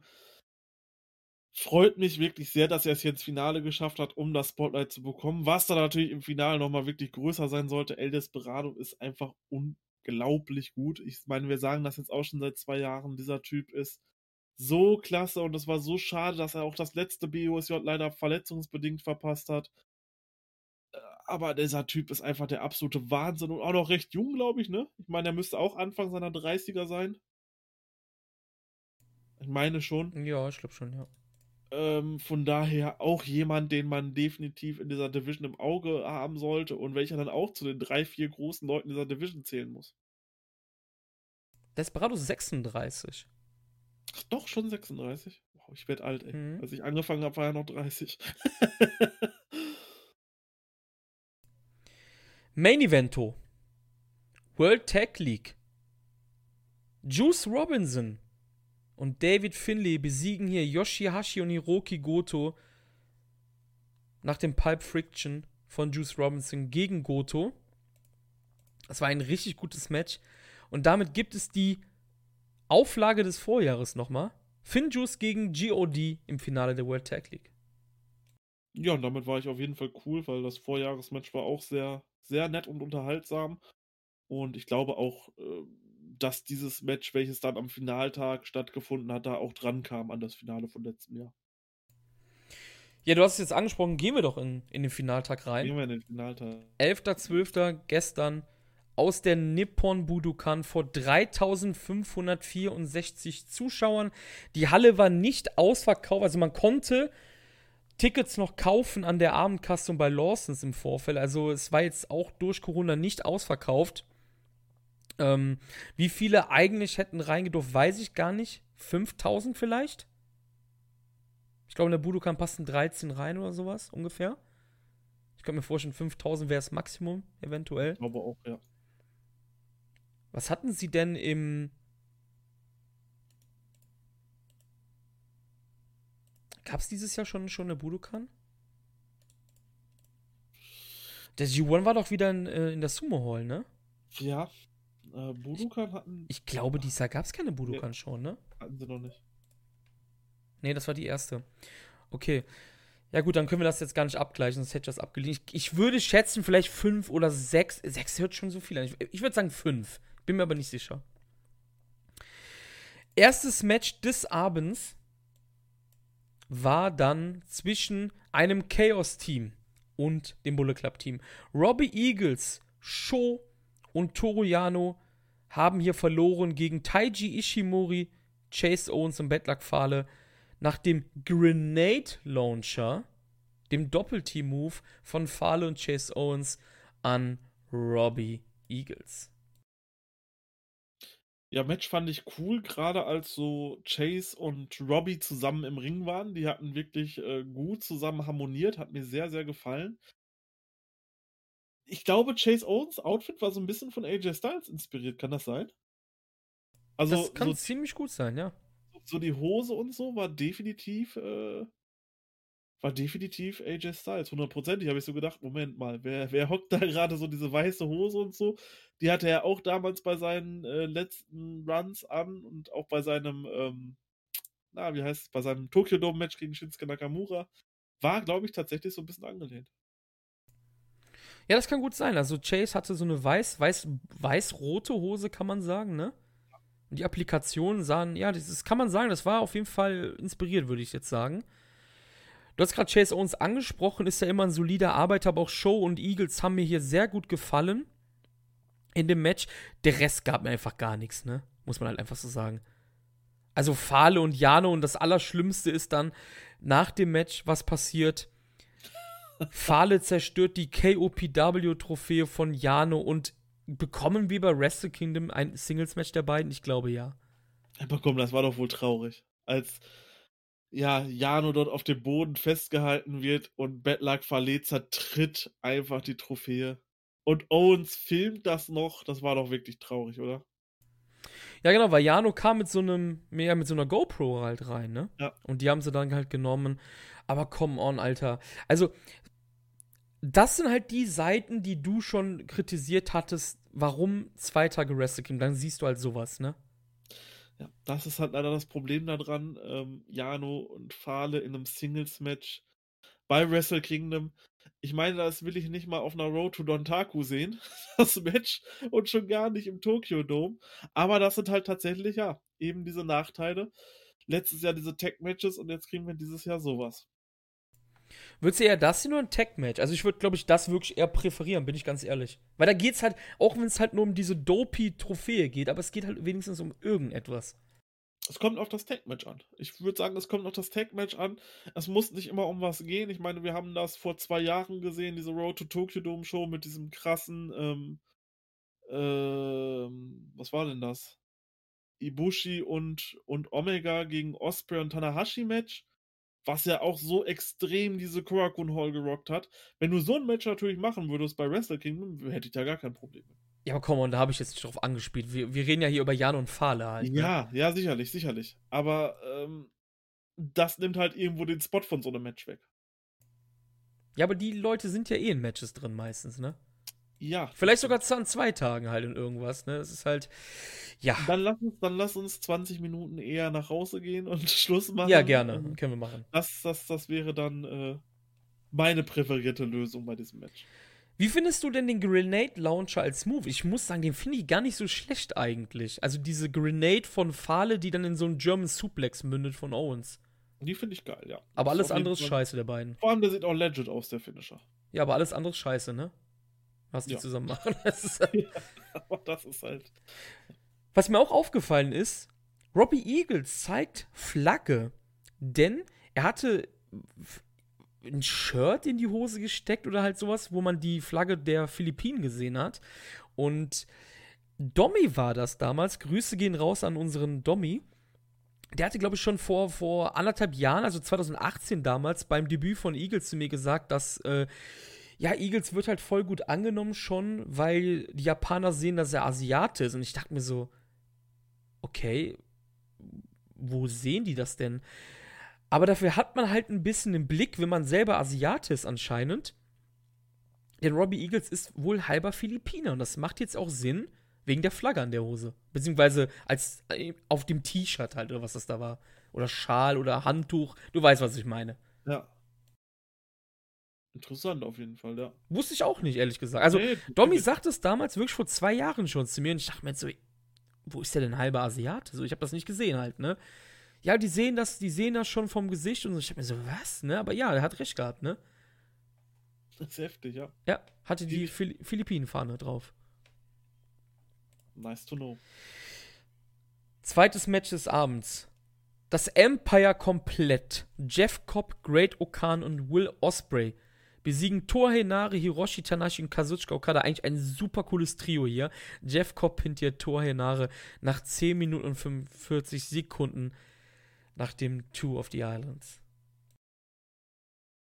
Ja, und das Match hat mir wirklich gut gefallen. Also äh, war doch sehr schön solides Match und die drei als Team sehen auf jeden Fall auch nach was aus, muss ich sagen. Also jetzt ähm, Osprey, Okan und Cobb. Also das hat mir schon gefallen, wie die am Anfang da im Ring standen zu dritt. Das hat mir, wo Osprey auf dem, auf dem, äh, auf dem Ringseil saß und Jeff Cobb steht davor und Okan mit den Händen dahinter. Das sah schon, das sah schon nach einer Unit aus. Das sah schon richtig cool aus. Ja, das muss ich auch sagen. Das sah ziemlich geil aus. Der, der, der Pate sitzt auf der Ringecke davor, seine, sein Schlägertrupp, der emotionslose Cop und wenn ich von emotionslos rede, meine ich nicht Sanada emotionslos. Das sah halt cool aus einfach nur, ne? Wie die beiden davor stehen. Okan ist dann halt so der, der, wie man in der Mafia sagt, der Consigliere, also der, die zweite Hand des Dons, ne? Des Patens. Das sah schon ziemlich geil aus, ne? Was auch cool war, wie, wie, wie gefiel dir Hinare im Match? Ich fand vor allem seine Sequenz mit Jeff Cobb unfassbar geil. Gib mir dieses Match einfach.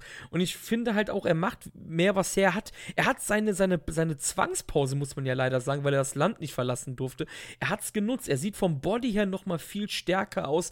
Der Mantel sieht cool aus. Also, kann man endlich was mit Hinare machen? Ich denke schon. Ich denke schon, dass wir 2021 Hinare auf jeden Fall irgendwo, auch wenn es das Title Picture von Never Openweight ist, denke ich, er wird auf jeden Fall einmal um den Titel challengen.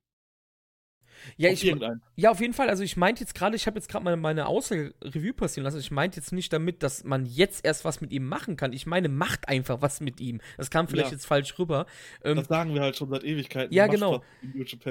Jetzt ist halt blöd, dass man halt Tanahashi so zum halben Dad schon degradiert hat, weil Tanahashi und Hinare waren halt ein unfassbar cooles Tech-Team einfach, ne? So. Und das ist halt genau das, was so ein Hinare halt braucht. Einfach noch so eine helfende Hand daneben und das macht was her und die beiden haben auch gut harmoniert und alles. Ich hatte hier auch, ich bin ganz ehrlich, ich hatte hier fest damit gerechnet, dass Hinare turnt. Wir hatten es ja damals schon im Podcast bei Shuraku. Ich habe gesagt, Hinare wird ein Empire-Member. Das wäre der perfekte Zeitpunkt gewesen. Er ist nicht gekommen. Kommt das noch? Oder bleibt Hinare auf der Babyface-Seite einfach für die kommenden Monate?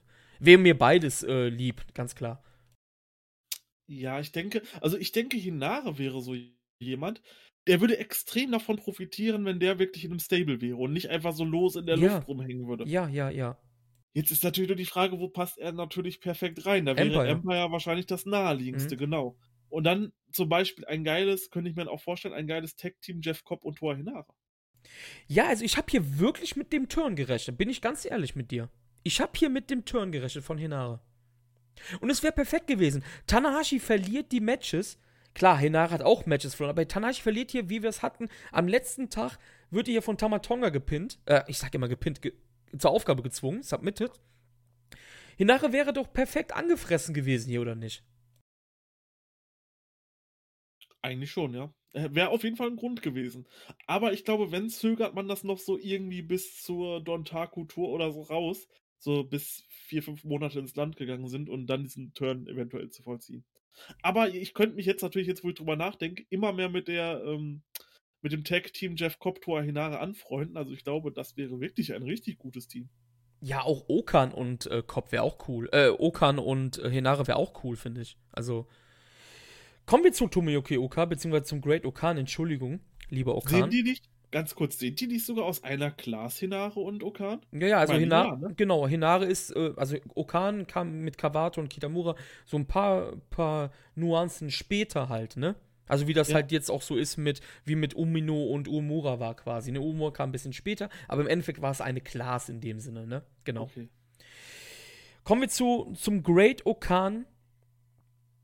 Mein Gott, gehen da die Meinungen auseinander. Aber ich bin ganz ehrlich und ich sage das hier auch nochmal, der Typ wird ein Star. Er hat sich die ganze Tech League ausprobiert mit verschiedenen Sachen. Mark my words, Leute, das wird ein Star. Ihr könnt mir jetzt folgen und auf dem Bandwagon kommen, wenn wir in ein, zwei Jahren über Okan reden. Ihr könnt es sein lassen und mir in zwei Jahren sagen, Chris, Mach deine, mach deine Siegesrunde. Du hattest recht. Im Gegensatz zu Watto, und ich möchte jetzt hier nicht Watto die ganze Zeit begraben, aber im Gegensatz zu Watto sieht man jetzt schon, dass Okan einen Schritt weiter ist vom Gimmick her und er wird auch im Ring im Ring besser. Und wir hatten es auch eben, es ist absolut egal, wenn Goto ihn in Bumfuck Illinois pinnt.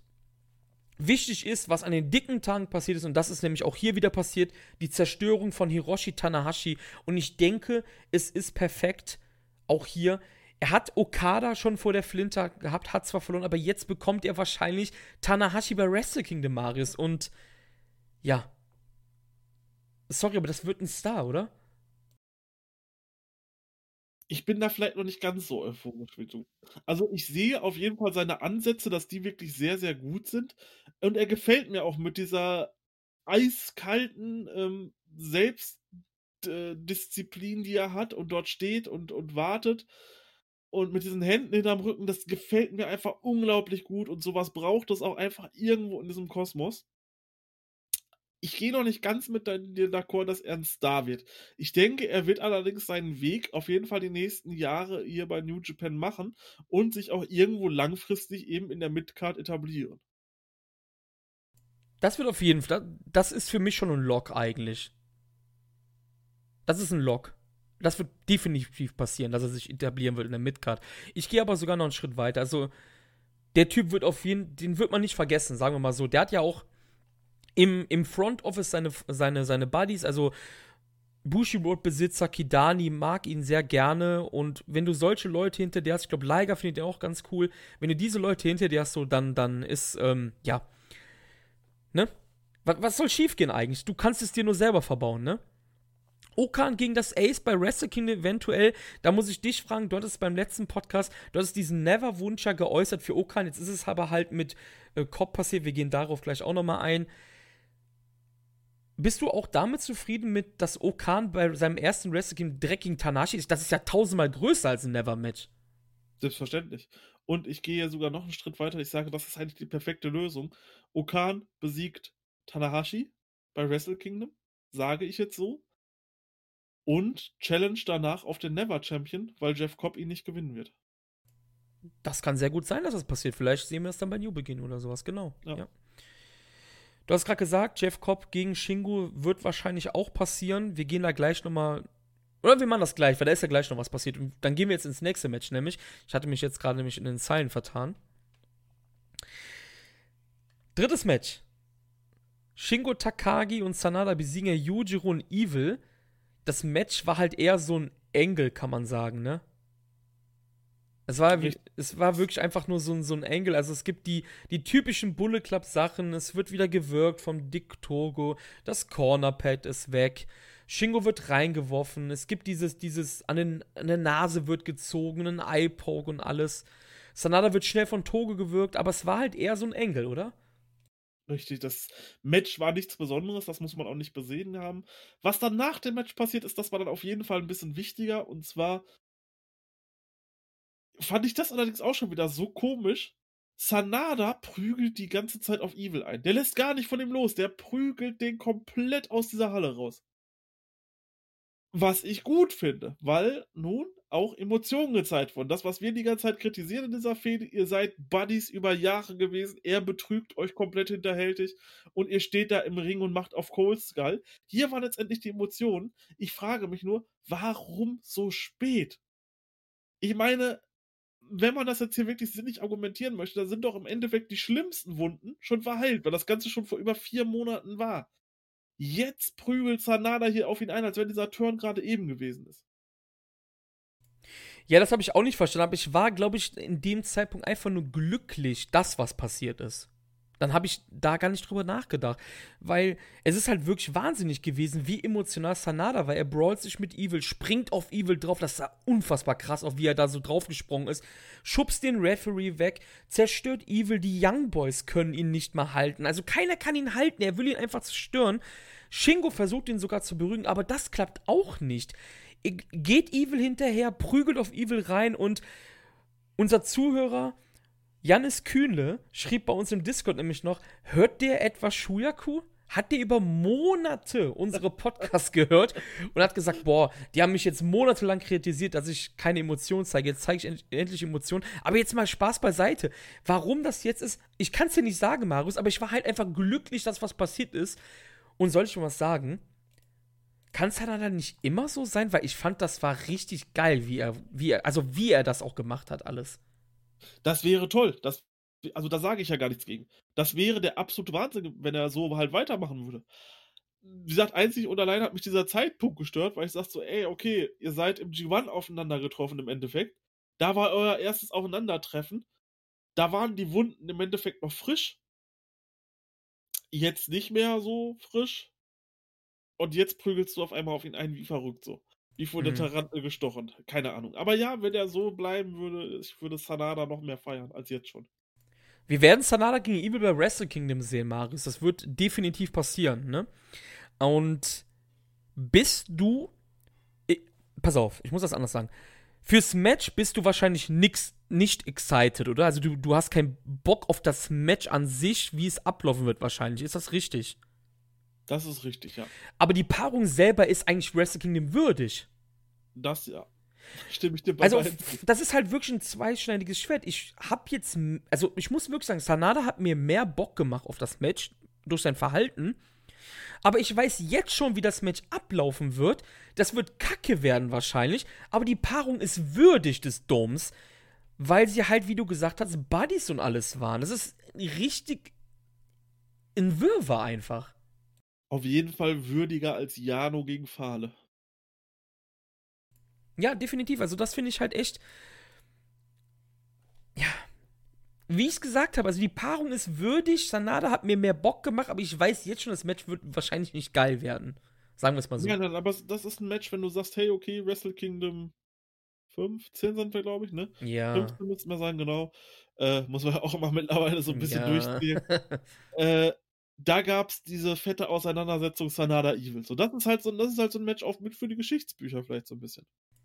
Ich denke, danach sehen wir irgendwas mit dem Bullet Club, mit White und ihm, glaube ich, nach Wrestle Kingdom. Das hatten wir ja eigentlich für Wrestle Kingdom predicted, Form G1, ne? Ähm, ja, ist jetzt anders gekommen alles, aber das muss ja auch irgendwann mal was passieren. Die haben ja noch gar keine richtigen Berührungspunkte außer das G1-Finale gehabt, ne? Also, ja.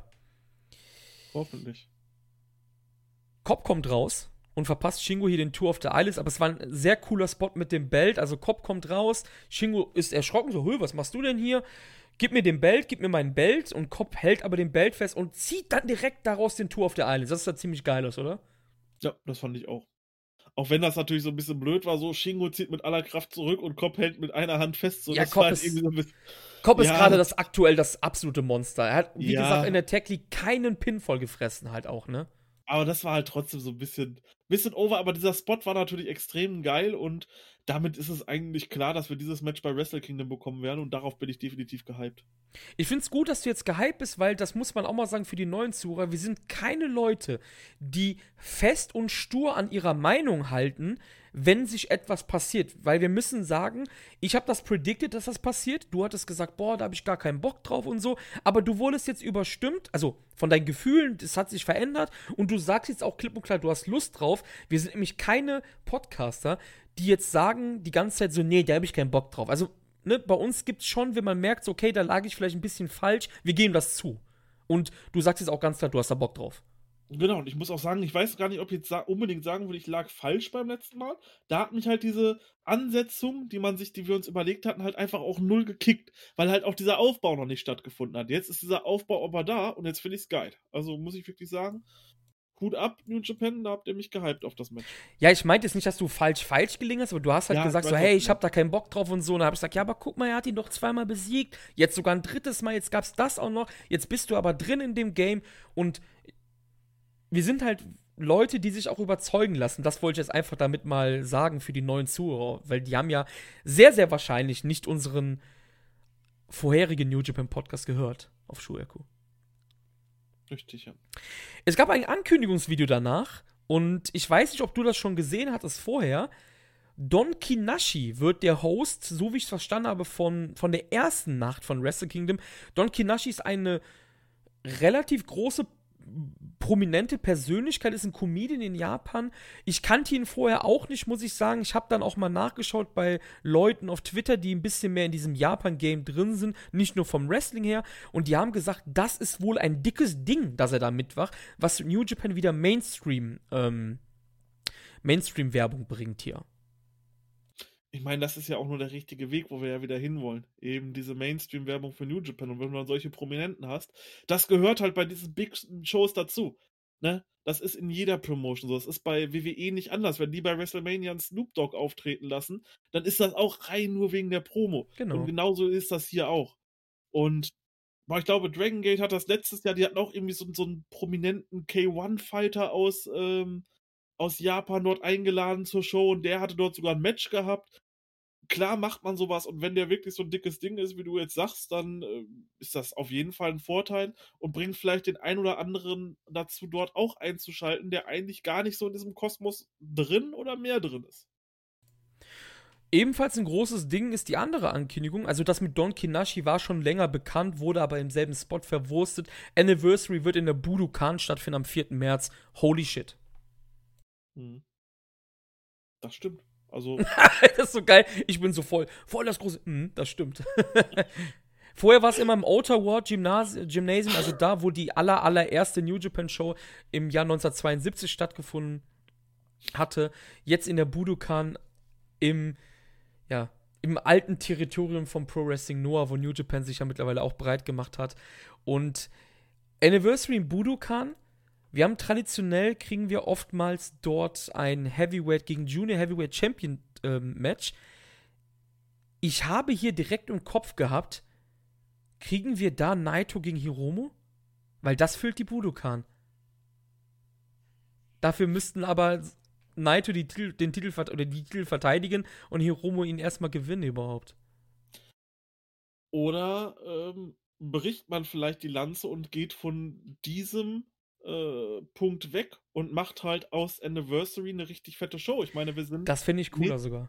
Wir sind nächstes Jahr, sind wir bei 50 Jahre New Japan, ne? Das darf man, ja, also, nicht, ja. also nicht jetzt 2021, sondern 2022.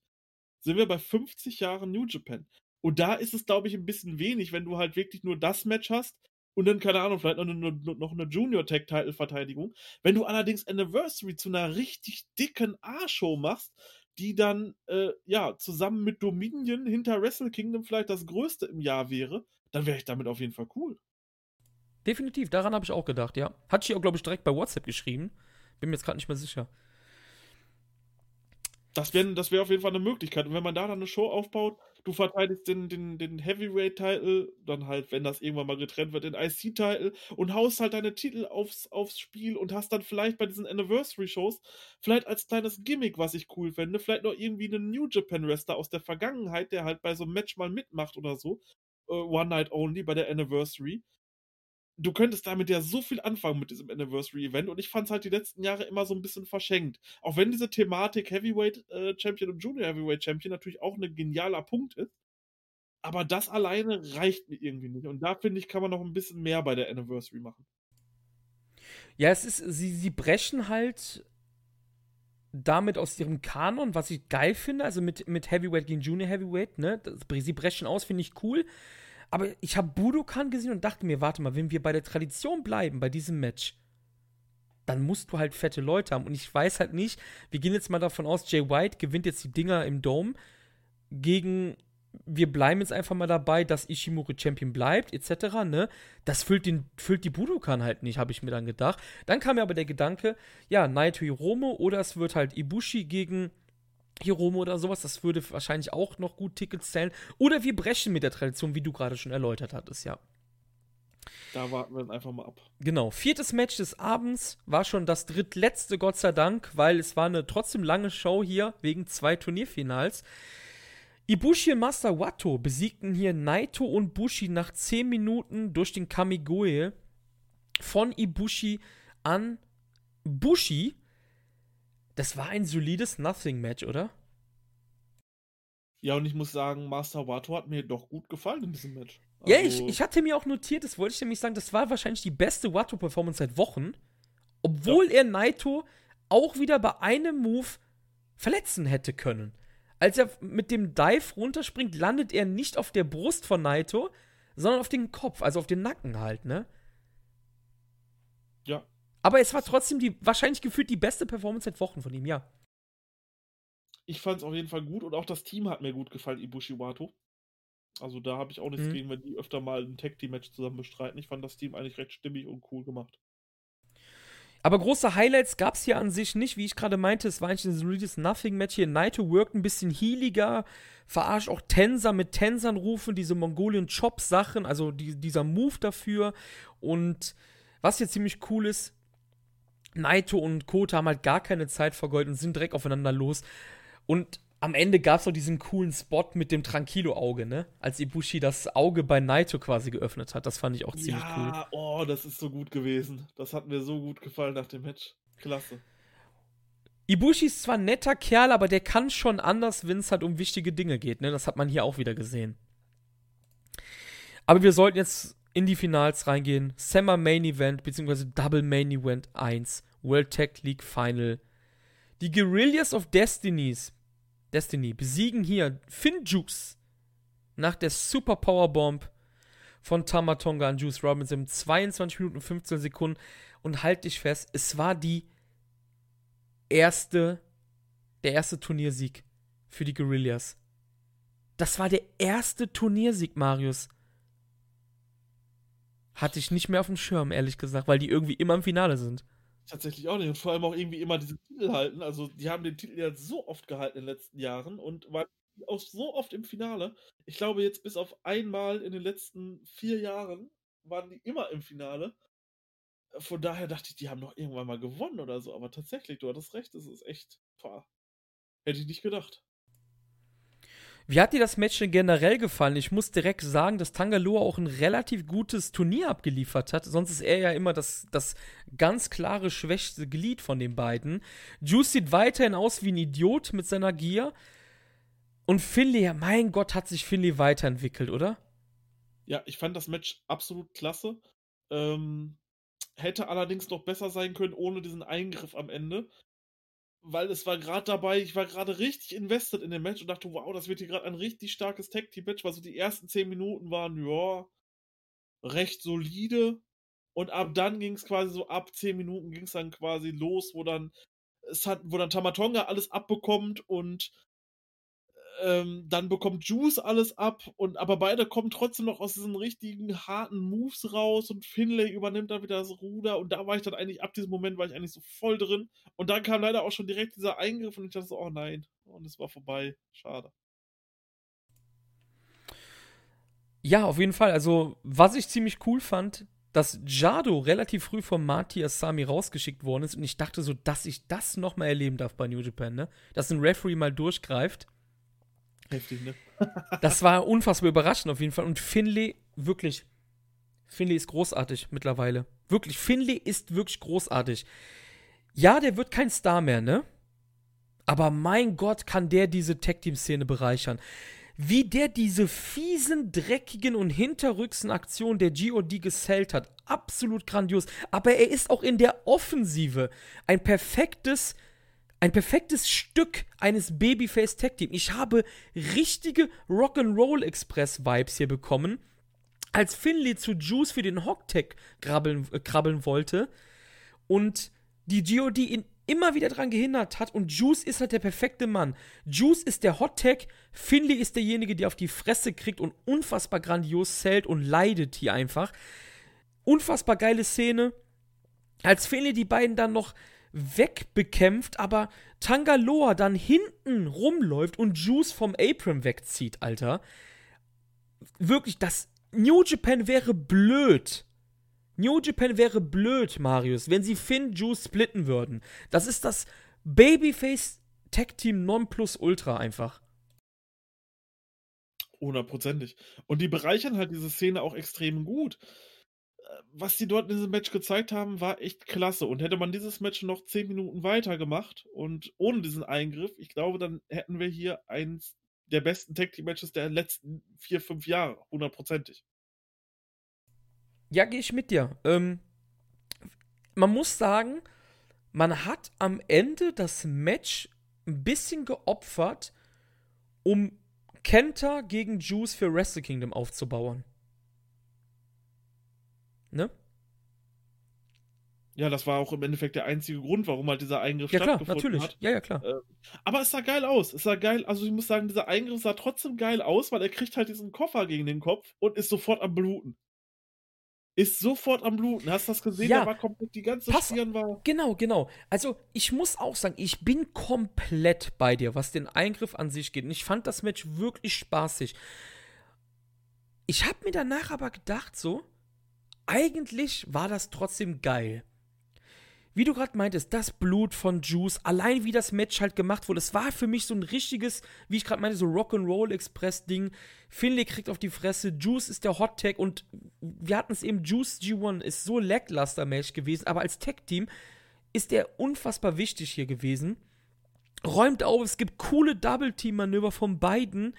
Magic Killer von der GOD bis 2. Du fieberst mit, als die Super Powerbomb mit der Rana von Juice gekontert wird. Dann ist Finlay da und safe dann Juice. Nicht umgekehrt wie vorhin. Es gibt auch hier wieder Double-Team-Manöver. Super, ähm, Superplex Frog Splash der beiden bis 2. Dann rettet Tanga seinem Bruder, Jado kommt rein, etc. Und es ist halt wirklich, es ist eine Story da, weißt du, was ich meine? Es ist eine Story da, du fieberst richtig mit und du weißt, ich mag die Eingriffe auch nicht, aber es hat halt dann irgendwie gepasst an sich, weil es war halt, Drama war da, weißt du, wie ich das meine? Es war Drama da. Du warst invested darin. Du hast gedacht, scheiße, Juice blutet, das Match ist verloren. Finley hat doch so gut gearbeitet, aber sie werden einfach nicht belohnt. Sie werden nicht belohnt. Das war von der Match-Story her absolut großartig. Und wäre das Match noch ein bisschen weitergegangen und man hätte dann diese Story dann ausgezogen, wäre es dann halt auch noch in-ring-technisch noch besser gewesen, weil es war halt an einem Punkt, wo du sagst, wow, das wird hier gerade richtig krass. Tamatonga, der schon komplett, sein Gesichtsausdruck, die Mimik von Tamatonga in diesem Match. Wahnsinn, als er einfach nicht, als diese Pins nicht durchgehen, er sitzt da und ist komplett verzweifelt. Geil. Einfach nur geil. Ja, aber wir haben dann trotzdem halt, wie wir gerade schon gesagt, diesen Briefcase-Schlag von Kenta. Es gibt die Super Power- Powerbomb. Es ist das Ende. Die Guerillas werden auf Zack Saber Jr. und Taichi treffen. Stand jetzt. Ich kann mir sehr gut vorstellen, dass daraus ein Triple Threat wird, also ein Three-Way Dance wird. Ja, weil Finn Juice haben ja auch während der Tech League die Dangerous Techers, also Zack und Taichi besiegt Maris. Mein schlimmster Albtraum könnte wahr werden. Es wird ein Three-Way Dance, mark my words. Ja, könnte passieren. Ich, Oh Gott, ey. sein, ja. Oh Gott, das, äh, das, wer mich nicht kennt, ich hasse Three-Ways. Vor allen Dingen bei New Japan, ich hasse es einfach. Ich finde es schade, wie ich gerade schon meinte, dass man halt dieses Juice-Kenter-Ding für das Match so ein bisschen opfert, weil Finley bekommt anscheinend aktuell jetzt gar nichts einfach daraus, ne? Er hat das Match verloren und bekommt keinen US-Title-Shot oder sowas, ne? Er hat nichts in der Hand. Ja, das ist echt schade. Ne? Ich glaube aber wirklich, dass wir einen Three-Way-Dance sehen werden. Oder an Tag 2 oder so gibt es dann nochmal ein Tag-Team-Teil-Match. Das kann ja passieren, ne? Wir haben ja mehrere Tage. richtig, und die müssen sie natürlich irgendwie füllen und so kannst du es natürlich auch machen. Genau. Gehst du mit mir da d'accord, dass das eins der besten World Tag League Finals der letzten Jahre war? Mm, ja, 100 Prozent. Ja, oder? Würde ich auch sagen, ja. Ja. ja. Sollen wir ins Finale gehen? Gehen wir ins Finale, endlich. Double Main Event 2, Best of the Super Junior 27 Final. Hiromo Takahashi besiegt El Desperado nach 30 Minuten und 14 Sekunden mit der Thai Bomb Nummer 2. Wow, ich weiß gar nicht, wie man bei diesem Match anfangen soll. Darf ich, Ich anfangen? glaube, ich. Ganz Ja, kurz. du an. ich habe ja, eine Frage an dich. Ja. Wir haben über Big Match Feeling im Roundup gesprochen. Wir hatten beide gesagt, so, hm, hm, nach dem Corona, nach der Corona-Pause kam das nicht immer bei uns rüber, bei Non-Tournament-Matches. Gut, das war jetzt ein Tournament-Finale, okay. Hattest du hier vor der Ringglocke schon Big Match Feeling? Despi in, in weißer Gier, der Stardon der beiden. Ich hatte Gänsehaut. Das ist ein Match, was für mich in die Geschichtsbücher eingehen wird. Nicht, weil es irgendwie ein Turnierfinale von jetzt vom BOSJ 27 ist, sondern weil es halt einfach ein Match ist, äh, größer als alles, was wir dieses Jahr bei New Japan gesehen haben. So, wir haben diese Wrestle Kingdom Main Events gehabt von diesen ersten Tagen, aber das waren halt auch im Endeffekt nur Wrestle Kingdom Main Events. Das hier ist von, für mich noch mal ein Stückchen größer gewesen, fand ich persönlich. Dieses Match war einzigartig. Ich glaube, einzigartig trifft es am besten. Dieses Match war absolut einzigartig. Diese Dramatik, die in diesem Match war, das habe ich so, ja, ich will nicht sagen noch nie, weil ich weiß es nicht mehr, aber ich sage einfach noch nie erlebt, diese Dramatik in einem Match, die dieses Match hatte. Und ich kann es schon vorweg sagen, dieses Match wird easy in meinen Top 3 Matches dieses Jahr sein. Also ganz easy. Wahnsinn einfach nur. Ja, ich, ich, ich, ich muss mich da ganz klar an, äh, anschließen. Das war, das, das fing schon geil an mit diesem Palm Strike Battle der beiden. Despi ist zwar auch Wrestler, aber er ist halt immer noch Link, ne? Er setzt dann auch seine Eye-Pokes ein und er weiß halt, dass er mit dem Numero Dos, der relativ früh schon das erste Mal kam, das ist der Move, den, mit dem er Hiromo halt während des Turniers ähm, besiegt hatte. Und Hiromo kommt auch nur raus, indem er ins Seil kommt. Und du, du merkst halt schon so, okay, wir wissen beide, dass zu 95% vorher feststand, dass Hiromo das Match gewinnen wird, ja? Aber du hattest trotzdem das Gefühl, so, oh, Hiromo muss hier nochmal eine Schippe drauflegen, weil dieser Numero Dos Aufgabegriff hat ihn halt richtig zerstört und alleine wie Desperado sich in dem Match gibt, diese, diese Heal-Tactics, die er hat und ich habe mir hier notiert, Despis Heal-Tactics sind so viel cooler im, im Gegensatz zu dem, was der Bulle Club immer macht. Hundertprozentig. Alleine diese Sache, alleine diese Sache, diese kleine Sache mit dem Stuhl. Er legt sich draußen am Ring äh, ganz kurzen Stuhl zurecht. Er holt den unterm Ring her, benutzt den aber nicht, sondern legt ihn einfach zur Seite auf den Boden. Und dann irgendwann fünf oder zehn Minuten später in dem Match, als es dann draußen soweit ist, äh, nimmt er, ich meine, das war der Move, nimmt er seinen, seinen Belt, seinen, seinen Tech-Team-Belt und wirft ihn in den Ring rein, um äh, ja eben den, den, den Ref abzulenken und schlägt dann mit diesem Stuhl komplett auf Hiromus Bein ein. Das war eine der geilsten Aktionen, die ich je gesehen habe. Ja, er hat generell das Knie natürlich anvisiert, das ganze Match über, nicht nur wegen Numero Dos, halt auch, weil vor dem BOSJ Hiromos Knie ja schon lidiert war. Es war halt auch hier wieder eine, eine, eine Match-Story drin. Er wusste halt, wie er ihn besiegen kann und du hast die Stuhlsache angesprochen. Kurz zuvor dreht, also äh, die, die, diese 10-Minuten-Marke kam und ich dachte so, hey, das waren 10 Minuten? Erstmal das. Ich, ich dachte, hä? Ernsthaft? 10 Minuten sind schon um? Und dann dreht halt Hiromo erstmal am Rad, ne? Der wirft hier mit, mit vollem Schwung Despi in die Ringecke, die halt kein Polster mehr hat. Und die Crowd ist da. Hast du gemerkt während der 30 Minuten, dass manchmal die Crowd auch gesagt hat, fuck it, ich will dich nur klatschen, ich will auch jubeln? Ja. Also die Crowd in der Budokan. Sorry, ich habe dich jetzt unterbrochen. Nee, alles gut, ich wollte nicht mehr sagen. Nee, ich wollte nur sagen, die Crowd in der Budokan hat auch an manchen Stellen, dazu kommen wir gleich, bei einer ganz gewissen Stelle, hat er auch gesagt, fuck it, scheiß auf Corona, ich muss jetzt hier jubeln. Die, die Leute, das hatten wir eben schon, Hiromo ist unfassbar beliebt, Desperado hat mittlerweile auch schon einen Schub bekommen bei der heimischen Crowd. International ist der Kerl ja schon, ich will jetzt nicht sagen immer, aber schon relativ länger beliebt und Kurz bevor das mit dem Stuhl kommt, kommt nochmal dieser Numero Dos von Despi und auch hier kann Hiromo sich wieder nur ins Seil retten. Daraufhin zerstört er dann ja mit dem Stuhl dann das Knie weiter. Es gibt Gitarra de Angel, seinen alten Finisher kann man ja sagen, der geht nur bis zwei und es gibt direkt danach wieder Numero Dos. Und ich dachte mir so, boah, krass, ey, gibt's hier echt den Upset? Nein, Chris, den gibt es nicht. Und dann passiert das Krasseste einfach. Hiromo kämpft mehrere Minuten im Numero Dos und kontert dann den Move mit einem Canadian Destroyer. Das, das war unglaublich einfach nur. Das war unglaublich. Einfach vor allem, äh, der wurde dann nochmal zurückgesetzt. Als Hiromo kurz vorm Seil war, geht's dann nochmal in die Mitte zurück. Und dann kommt dieser Canadian Destroyer. Ich dachte so, was machen die beiden da, ne? Was machen die beiden da? Ja, sah unfassbar krass aus, einfach, ne? Also wirklich, es ist. Die beiden hatten eine eine richtig abartige Chemie einfach nur.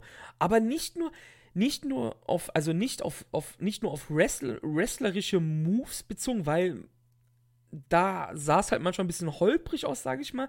Aber die beiden haben eine unfassbare Chemie auf Story-Ebene und emotionaler Ebene einfach, ne? Ja. Die beiden verbindet einfach relativ viel. Und das sehen wir jetzt bei der Szenerie. Red Shoes geht K.O. wegen einem Schubser von Despi, also Des Despi schubst Hiromo gegen Red der geht K.O. Wie immer, Red ist ja aus Pappe halt, ne? Low Blow von Despi und kurz danach Hiromo ist unfassbar pissig und der zerreißt Despi die Maske fast bis aufs Ganze. Romo disrespektiert ihn einfach wegen der Tage, als beide noch Young Lions waren.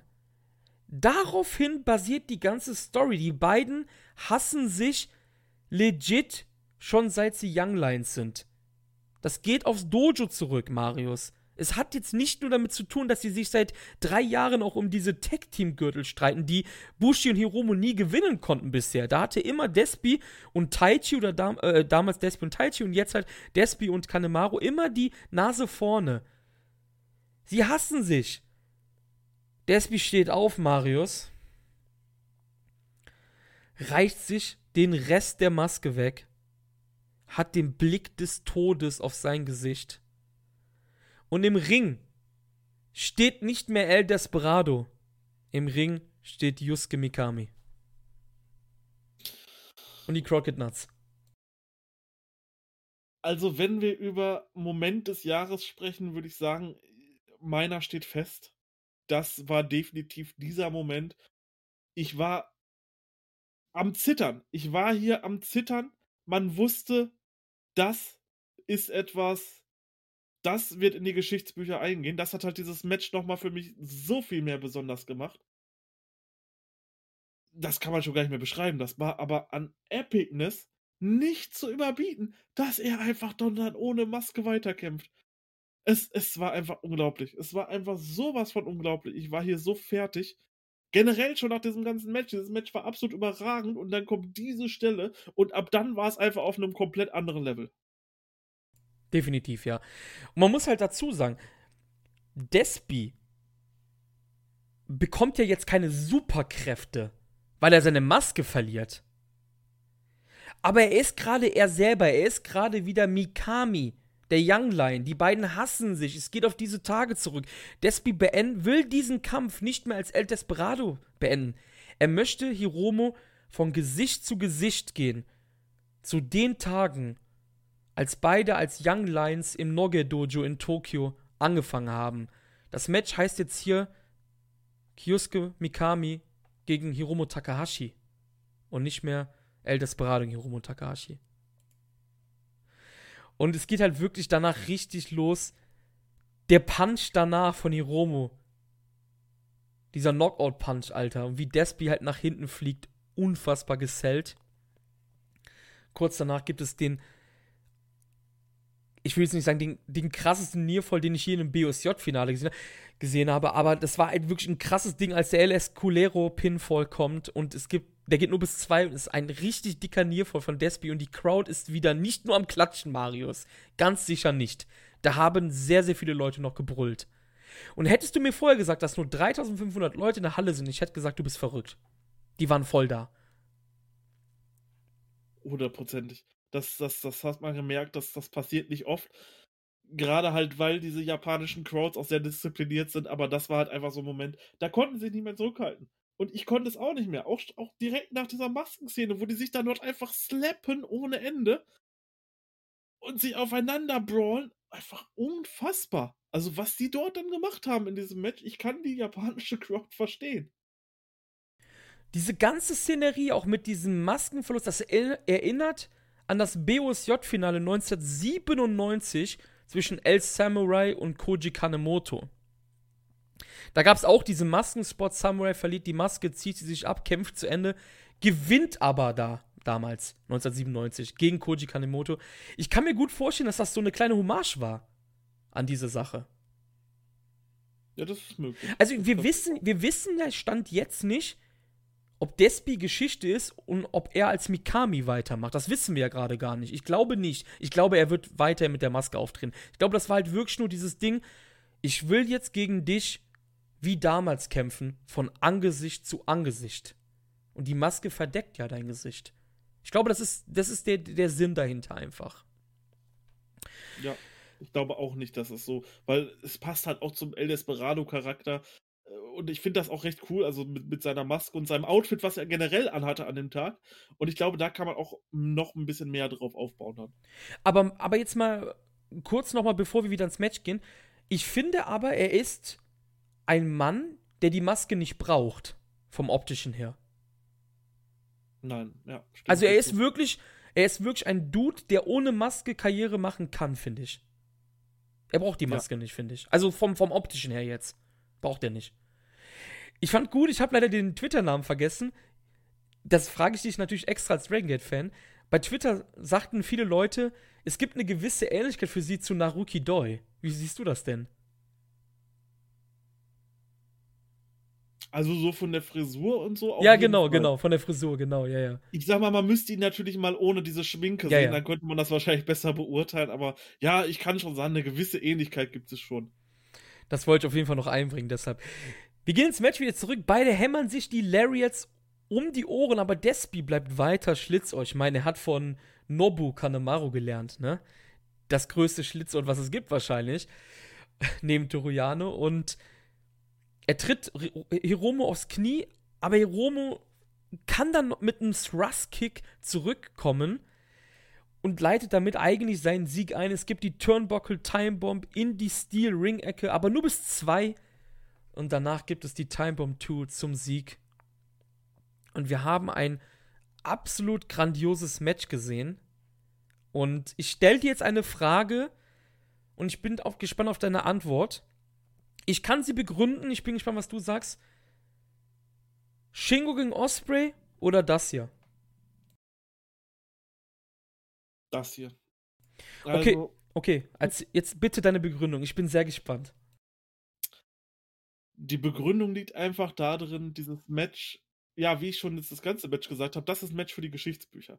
Shingo vs. Osprey war ein unglaublich starkes Match, da braucht man nichts sagen, war ein unglaublich starkes Match. BOSJ-Finale. Hier war aber einfach noch so viel mehr nebenbei drin und nicht nur dieses Match war ultra krass.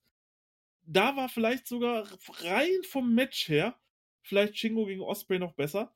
Allerdings durch diese ganzen, ähm, durch diese ganze Story, auch mit der Maske, durch diese Dramatik, durch diese Epicness, die in diesem Match war, durch diese Story, war dieses Match hier für mich nochmal eine ganz andere Klasse über Shingo Osprey.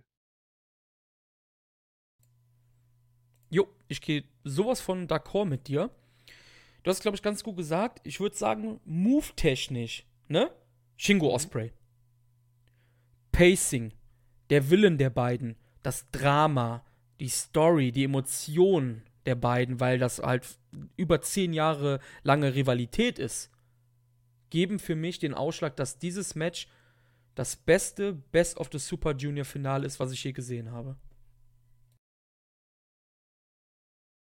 Und damit auch besser als Shingo gegen Osprey auf jeden Fall. Das ist ein gewagter Take. Ähm, boah, kann ich gar nicht so sagen. Aber ja, es ist wird auf jeden Fall, was ich da auf jeden Fall zu sagen muss, ich meine, ich tue mich ja immer schwer mit irgendwelchen Sternen, aber hier muss man einfach sagen, das waren dann Fünfer. Das war ein Klassiker, über den wir wahrscheinlich noch in Jahren sprechen werden. Definitiv, ja. Das ist, das geht von mir fünf, volle fünf Sterne, ja, das Match.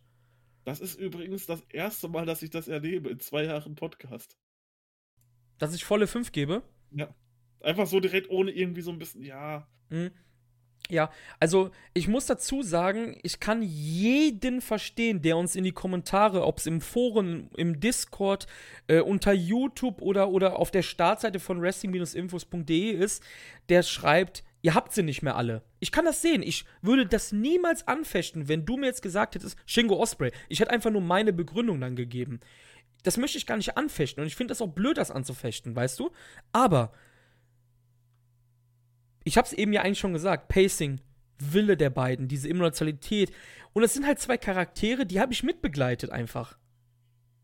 Anders als bei Shingo Osprey zum Beispiel, die ja schon fertig kamen, weißt du? Mhm. Das, das, das kann man nicht toppen, Alter, so. Das ist, das ist wirklich eine, eine. Ich finde diese Rivalität auch besser als, als Hiromus mit Dragon Lee. Weil die ist eher auf Zuneigung. Weißt du? Also auf, ja. auf, auf, Die sind zwar Rivalen, aber die, die geben sich auch einen Check. Die beiden hassen sich wie die Pest. Ich fand geil nach dem Match, Hiromo sagt dann, also, das fand ich jetzt nicht. Das fand ich schon weniger geil. Also, Hiromo will den Gewinner des Super J-Cups haben. Ich denke, Tag 1 Hiromo gegen Super J-Cup-Gewinner und Tag 2 dann gegen Taiji Ishimori, der Sieger. Was meinst du? Wird das passieren? Ja. Ja. Auch wenn ich, auch wenn ich tatsächlich sagen muss, ich habe mir diese Thematik auch überlegt, ich fände es tatsächlich interessanter, ähm, wenn diese beiden Tage vertauscht wären. Also Fänd du ich- am, ja, ersten, ja, ja, am ersten Tag Hiromo gegen Ishimori hast und danach hast du dann den Super J-Cup-Sieger.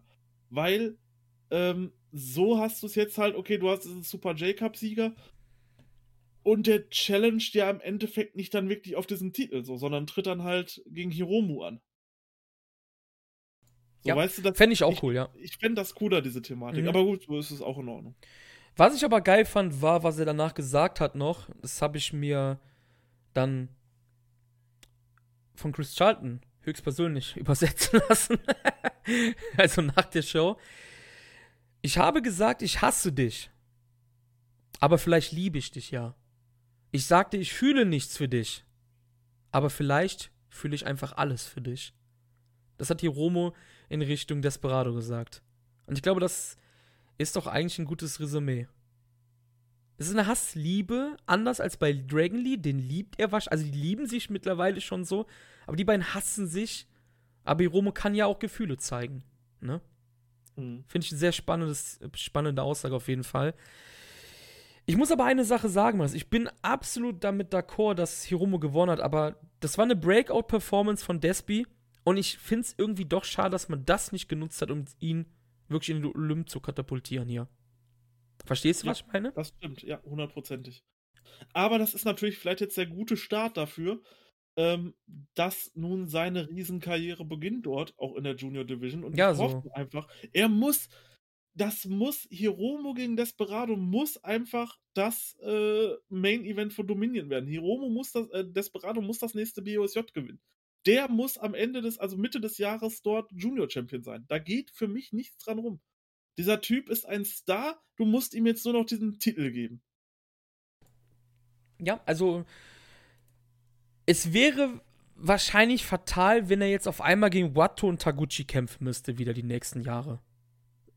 Ja, genau, nur an der Ne? Seite von Kanemaru. Ja. Ja. Kann er weiterhin machen, parallel aber. Immer mal wieder. Er muss ja nicht ein Jahr lang, ne? Hiromo kämpft ja auch ab und zu mit Bushi zusammen wieder, ne? Genau, das ja, tut die ihm ja können- nicht weh, genau. Die können ja weiter noch Buddies sein und auch da um die Titel-Challenge, das ist Klar. ja kein Problem. Aber wer sagt denn was dagegen, wer hat denn was dagegen, wenn jetzt der Junior-Champion auch gleichzeitig Junior Tag Team Champion ist? Exakt. Das, Ja. das zeigt doch dann nur, das zeigt doch dann gerade nur, wie krass äh, im Endeffekt El Desperado dann wäre. Er würde dann die komplette Junior Division dominieren, weil er beide Titel hält. Doppel-Champion im Junior-Bereich. Hm. Es kann auch sein, dass das natürlich nicht passiert und ähm, er immer wieder an Hiromo scheitert. Das gibt ja auch einen Charakter wieder eine Münze, aber er hat auf jeden Fall, eins muss man sagen, er hat die Möglichkeit bekommen, zu zeigen, dass er den Step-Up machen kann und er hat es halt vollkommen genutzt, muss man sagen, mit dem Match, ne? Und allgemein, um, um diesen Tag auch abzuschließen, genau das habe ich vermisst bei New Japan post-Covid. Ja. Das habe ich vermisst. Stimme ich dir hundertprozentig zu. Das habe ich wirklich vermisst über den ganzen Sommer hinweg.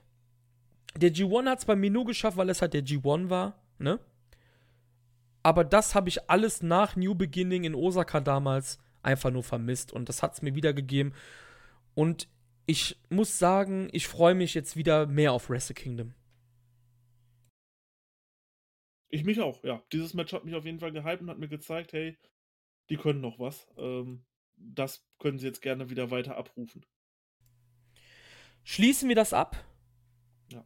Schließen wir den 11.12. ab mit dem Sieg der Guerillas und Hiromu Takahashi. Wir sind jetzt zwei Stunden drin. Wir wollten oder wollen noch auf den Super J-Cup eingehen. Wir haben es ja eben schon gesagt. Da gab es ja das Problem, dass wir uns einfach mit der Zeit vertan, vertan haben. Wir nehmen gerade am 12.12. .12. auf. Das wird aber am 13.12. morgens früh stattfinden. Dieser Podcast muss morgen online gehen. Das heißt, eine großartige Preview macht eigentlich gar keinen Sinn mehr. Wenn ihr das hört, ist der Super J-Cup schon längst gelaufen. Wir können da trotzdem noch mal kurz drauf eingehen, wer die Erstrunden-Matches sind. Das ist Clark Connors gegen Chris Bay von Impact. Das ist ACH gegen TJP. Ray Horace von Ring of Honor gegen Blake Christian von Game Changer Wrestling. El Phantasmo gegen Leo Rush der unter anderem auch bei Game Changer antritt, ist ein Freelancer, ehemaliger WWE-Wrestler. Und hier super interessant ist, dass Game Changer Wrestling gestern announced hat, dass ACH am 31.12. in den USA wresteln wird. Damit ist eigentlich klar, wegen der Quarantäneregel, dass ACH dieses Turnier nicht gewinnen kann, weil das Turnier ist ja aufgezeichnet. Richtig, da hatten wir ja nur spekuliert, es sei denn, die Game Changer Wrestling Show ist auch aufgezeichnet. Genau. Das wäre natürlich auch die Möglichkeit. Ansonsten wird er das ja nicht gewinnen. Aber hätte ich sowieso nicht getippt. Also. ACH ist für mich halt hier in diesem Turnier jemand, der in der ersten Runde rausfliegt. Meinst du, TJP kommt weiter? Ja, und zwar aus folgender Begründung. Ich denke, wenn ich das jetzt mal so sagen kann, Chris Bay wird Clark Connors besiegen in der ersten Runde, steht in der zweiten Runde und TJP wird ACH besiegen. TJP ist ja auch immer noch bei Impact aktiv. Sprich, es wäre kein Verlust für Impact, wenn ein Impact-Mann den Impact-Mann hier im äh, Super J-Cup rauswirft. So, sprich, TJP besiegt Chris Bay und äh, zieht damit ins Finale bei mir ein. Ja, kann ich sehen. Ich glaube aber, dass TJP gar nicht mehr bei Impact ist. Ähm, die Matches, die aktuell laufen, sind halt schon drei Monate vorgezeichnet oder so. Also TJP ist halt auch Freelancer, glaube ich. Hm, ja, ist möglich, ne? Also ich weiß es halt nicht genau, also ich will jetzt nicht da widersprechen oder so. Ich also kann halt auch. Halt ja, so, die ich hätte. Hm, ja, kann, kann ja passieren. Also ich denke, dass Ray Horace hier ähm, nicht weit kommen wird, zum Beispiel. Das denke ich auch von Clark Connors nicht. Ist halt schwierig, was mit, wie das mit Chris Bay halt abläuft. Du hast gerade diese Impact-Thematik, ähm, ja, gesagt. Es macht sehr, sehr viel Sinn mit TJP. Ich kann mir aber auch vorstellen, dass man halt ACH einen Chris Bay besiegen lassen kann. Das kann ich mir halt auch gut vorstellen. Mein Finale hat nur zwei Konstellationen. Das ist entweder TJP oder ACH auf der einen Seite und im unteren Bracket ist es halt ELP oder Leo Rush. Ich tippe aber dass, darauf, dass Leo Rush das Turnier gewinnen wird, ehrlich gesagt da tippe ich auch drauf, alleine weil New Japan ihn jetzt so prominent auch auf Social Media dargestellt hat und er halt auch der größte Draw ist. Ich sage, TJP versus Leo Rush wird bei mir das Finale werden und ich hoffe, das wird großartig. Und Leo Rush gegen Hiromo hört sich auch geil an, ne? Das im Dom wäre schon wirklich. Obwohl, er hört sich beides an. Auch TJP gegen ähm, Hiromo hört sich geil an im Dom. Also man muss ja auch sagen, wir sind ja auch äh, TJP-Fans. Immer wenn wir den gesehen haben, haben wir auch gesagt, das muss einer sein, der hat eigentlich noch viel mehr Star-Potenzial. Aber den sehe ich halt eher so im Tag-Team-Bereich mit ACH zum Beispiel irgendwie. Oder mm. mit mhm. irgendeinem anderen Partner. Also ich glaube, dass das so, das könnte nämlich so ein bisschen, ich sag's mal, der Split sein. ACH war ja so ein bisschen healiger unterwegs bei Strong. Und ähm, da gab es auch diese Szenerie, als die beiden geteamt haben, dass ACH nicht mit ihm äh, die Ghetto Force machen wollte. Ja, ich glaube, das könnte man irgendwie ein bisschen aufgreifen. Also ACH scheint so ein bisschen gerade so, so ein healigerer Charakter bei den New Japan US Shows gewesen zu sein. Ich weiß es nicht, aber auf jeden Fall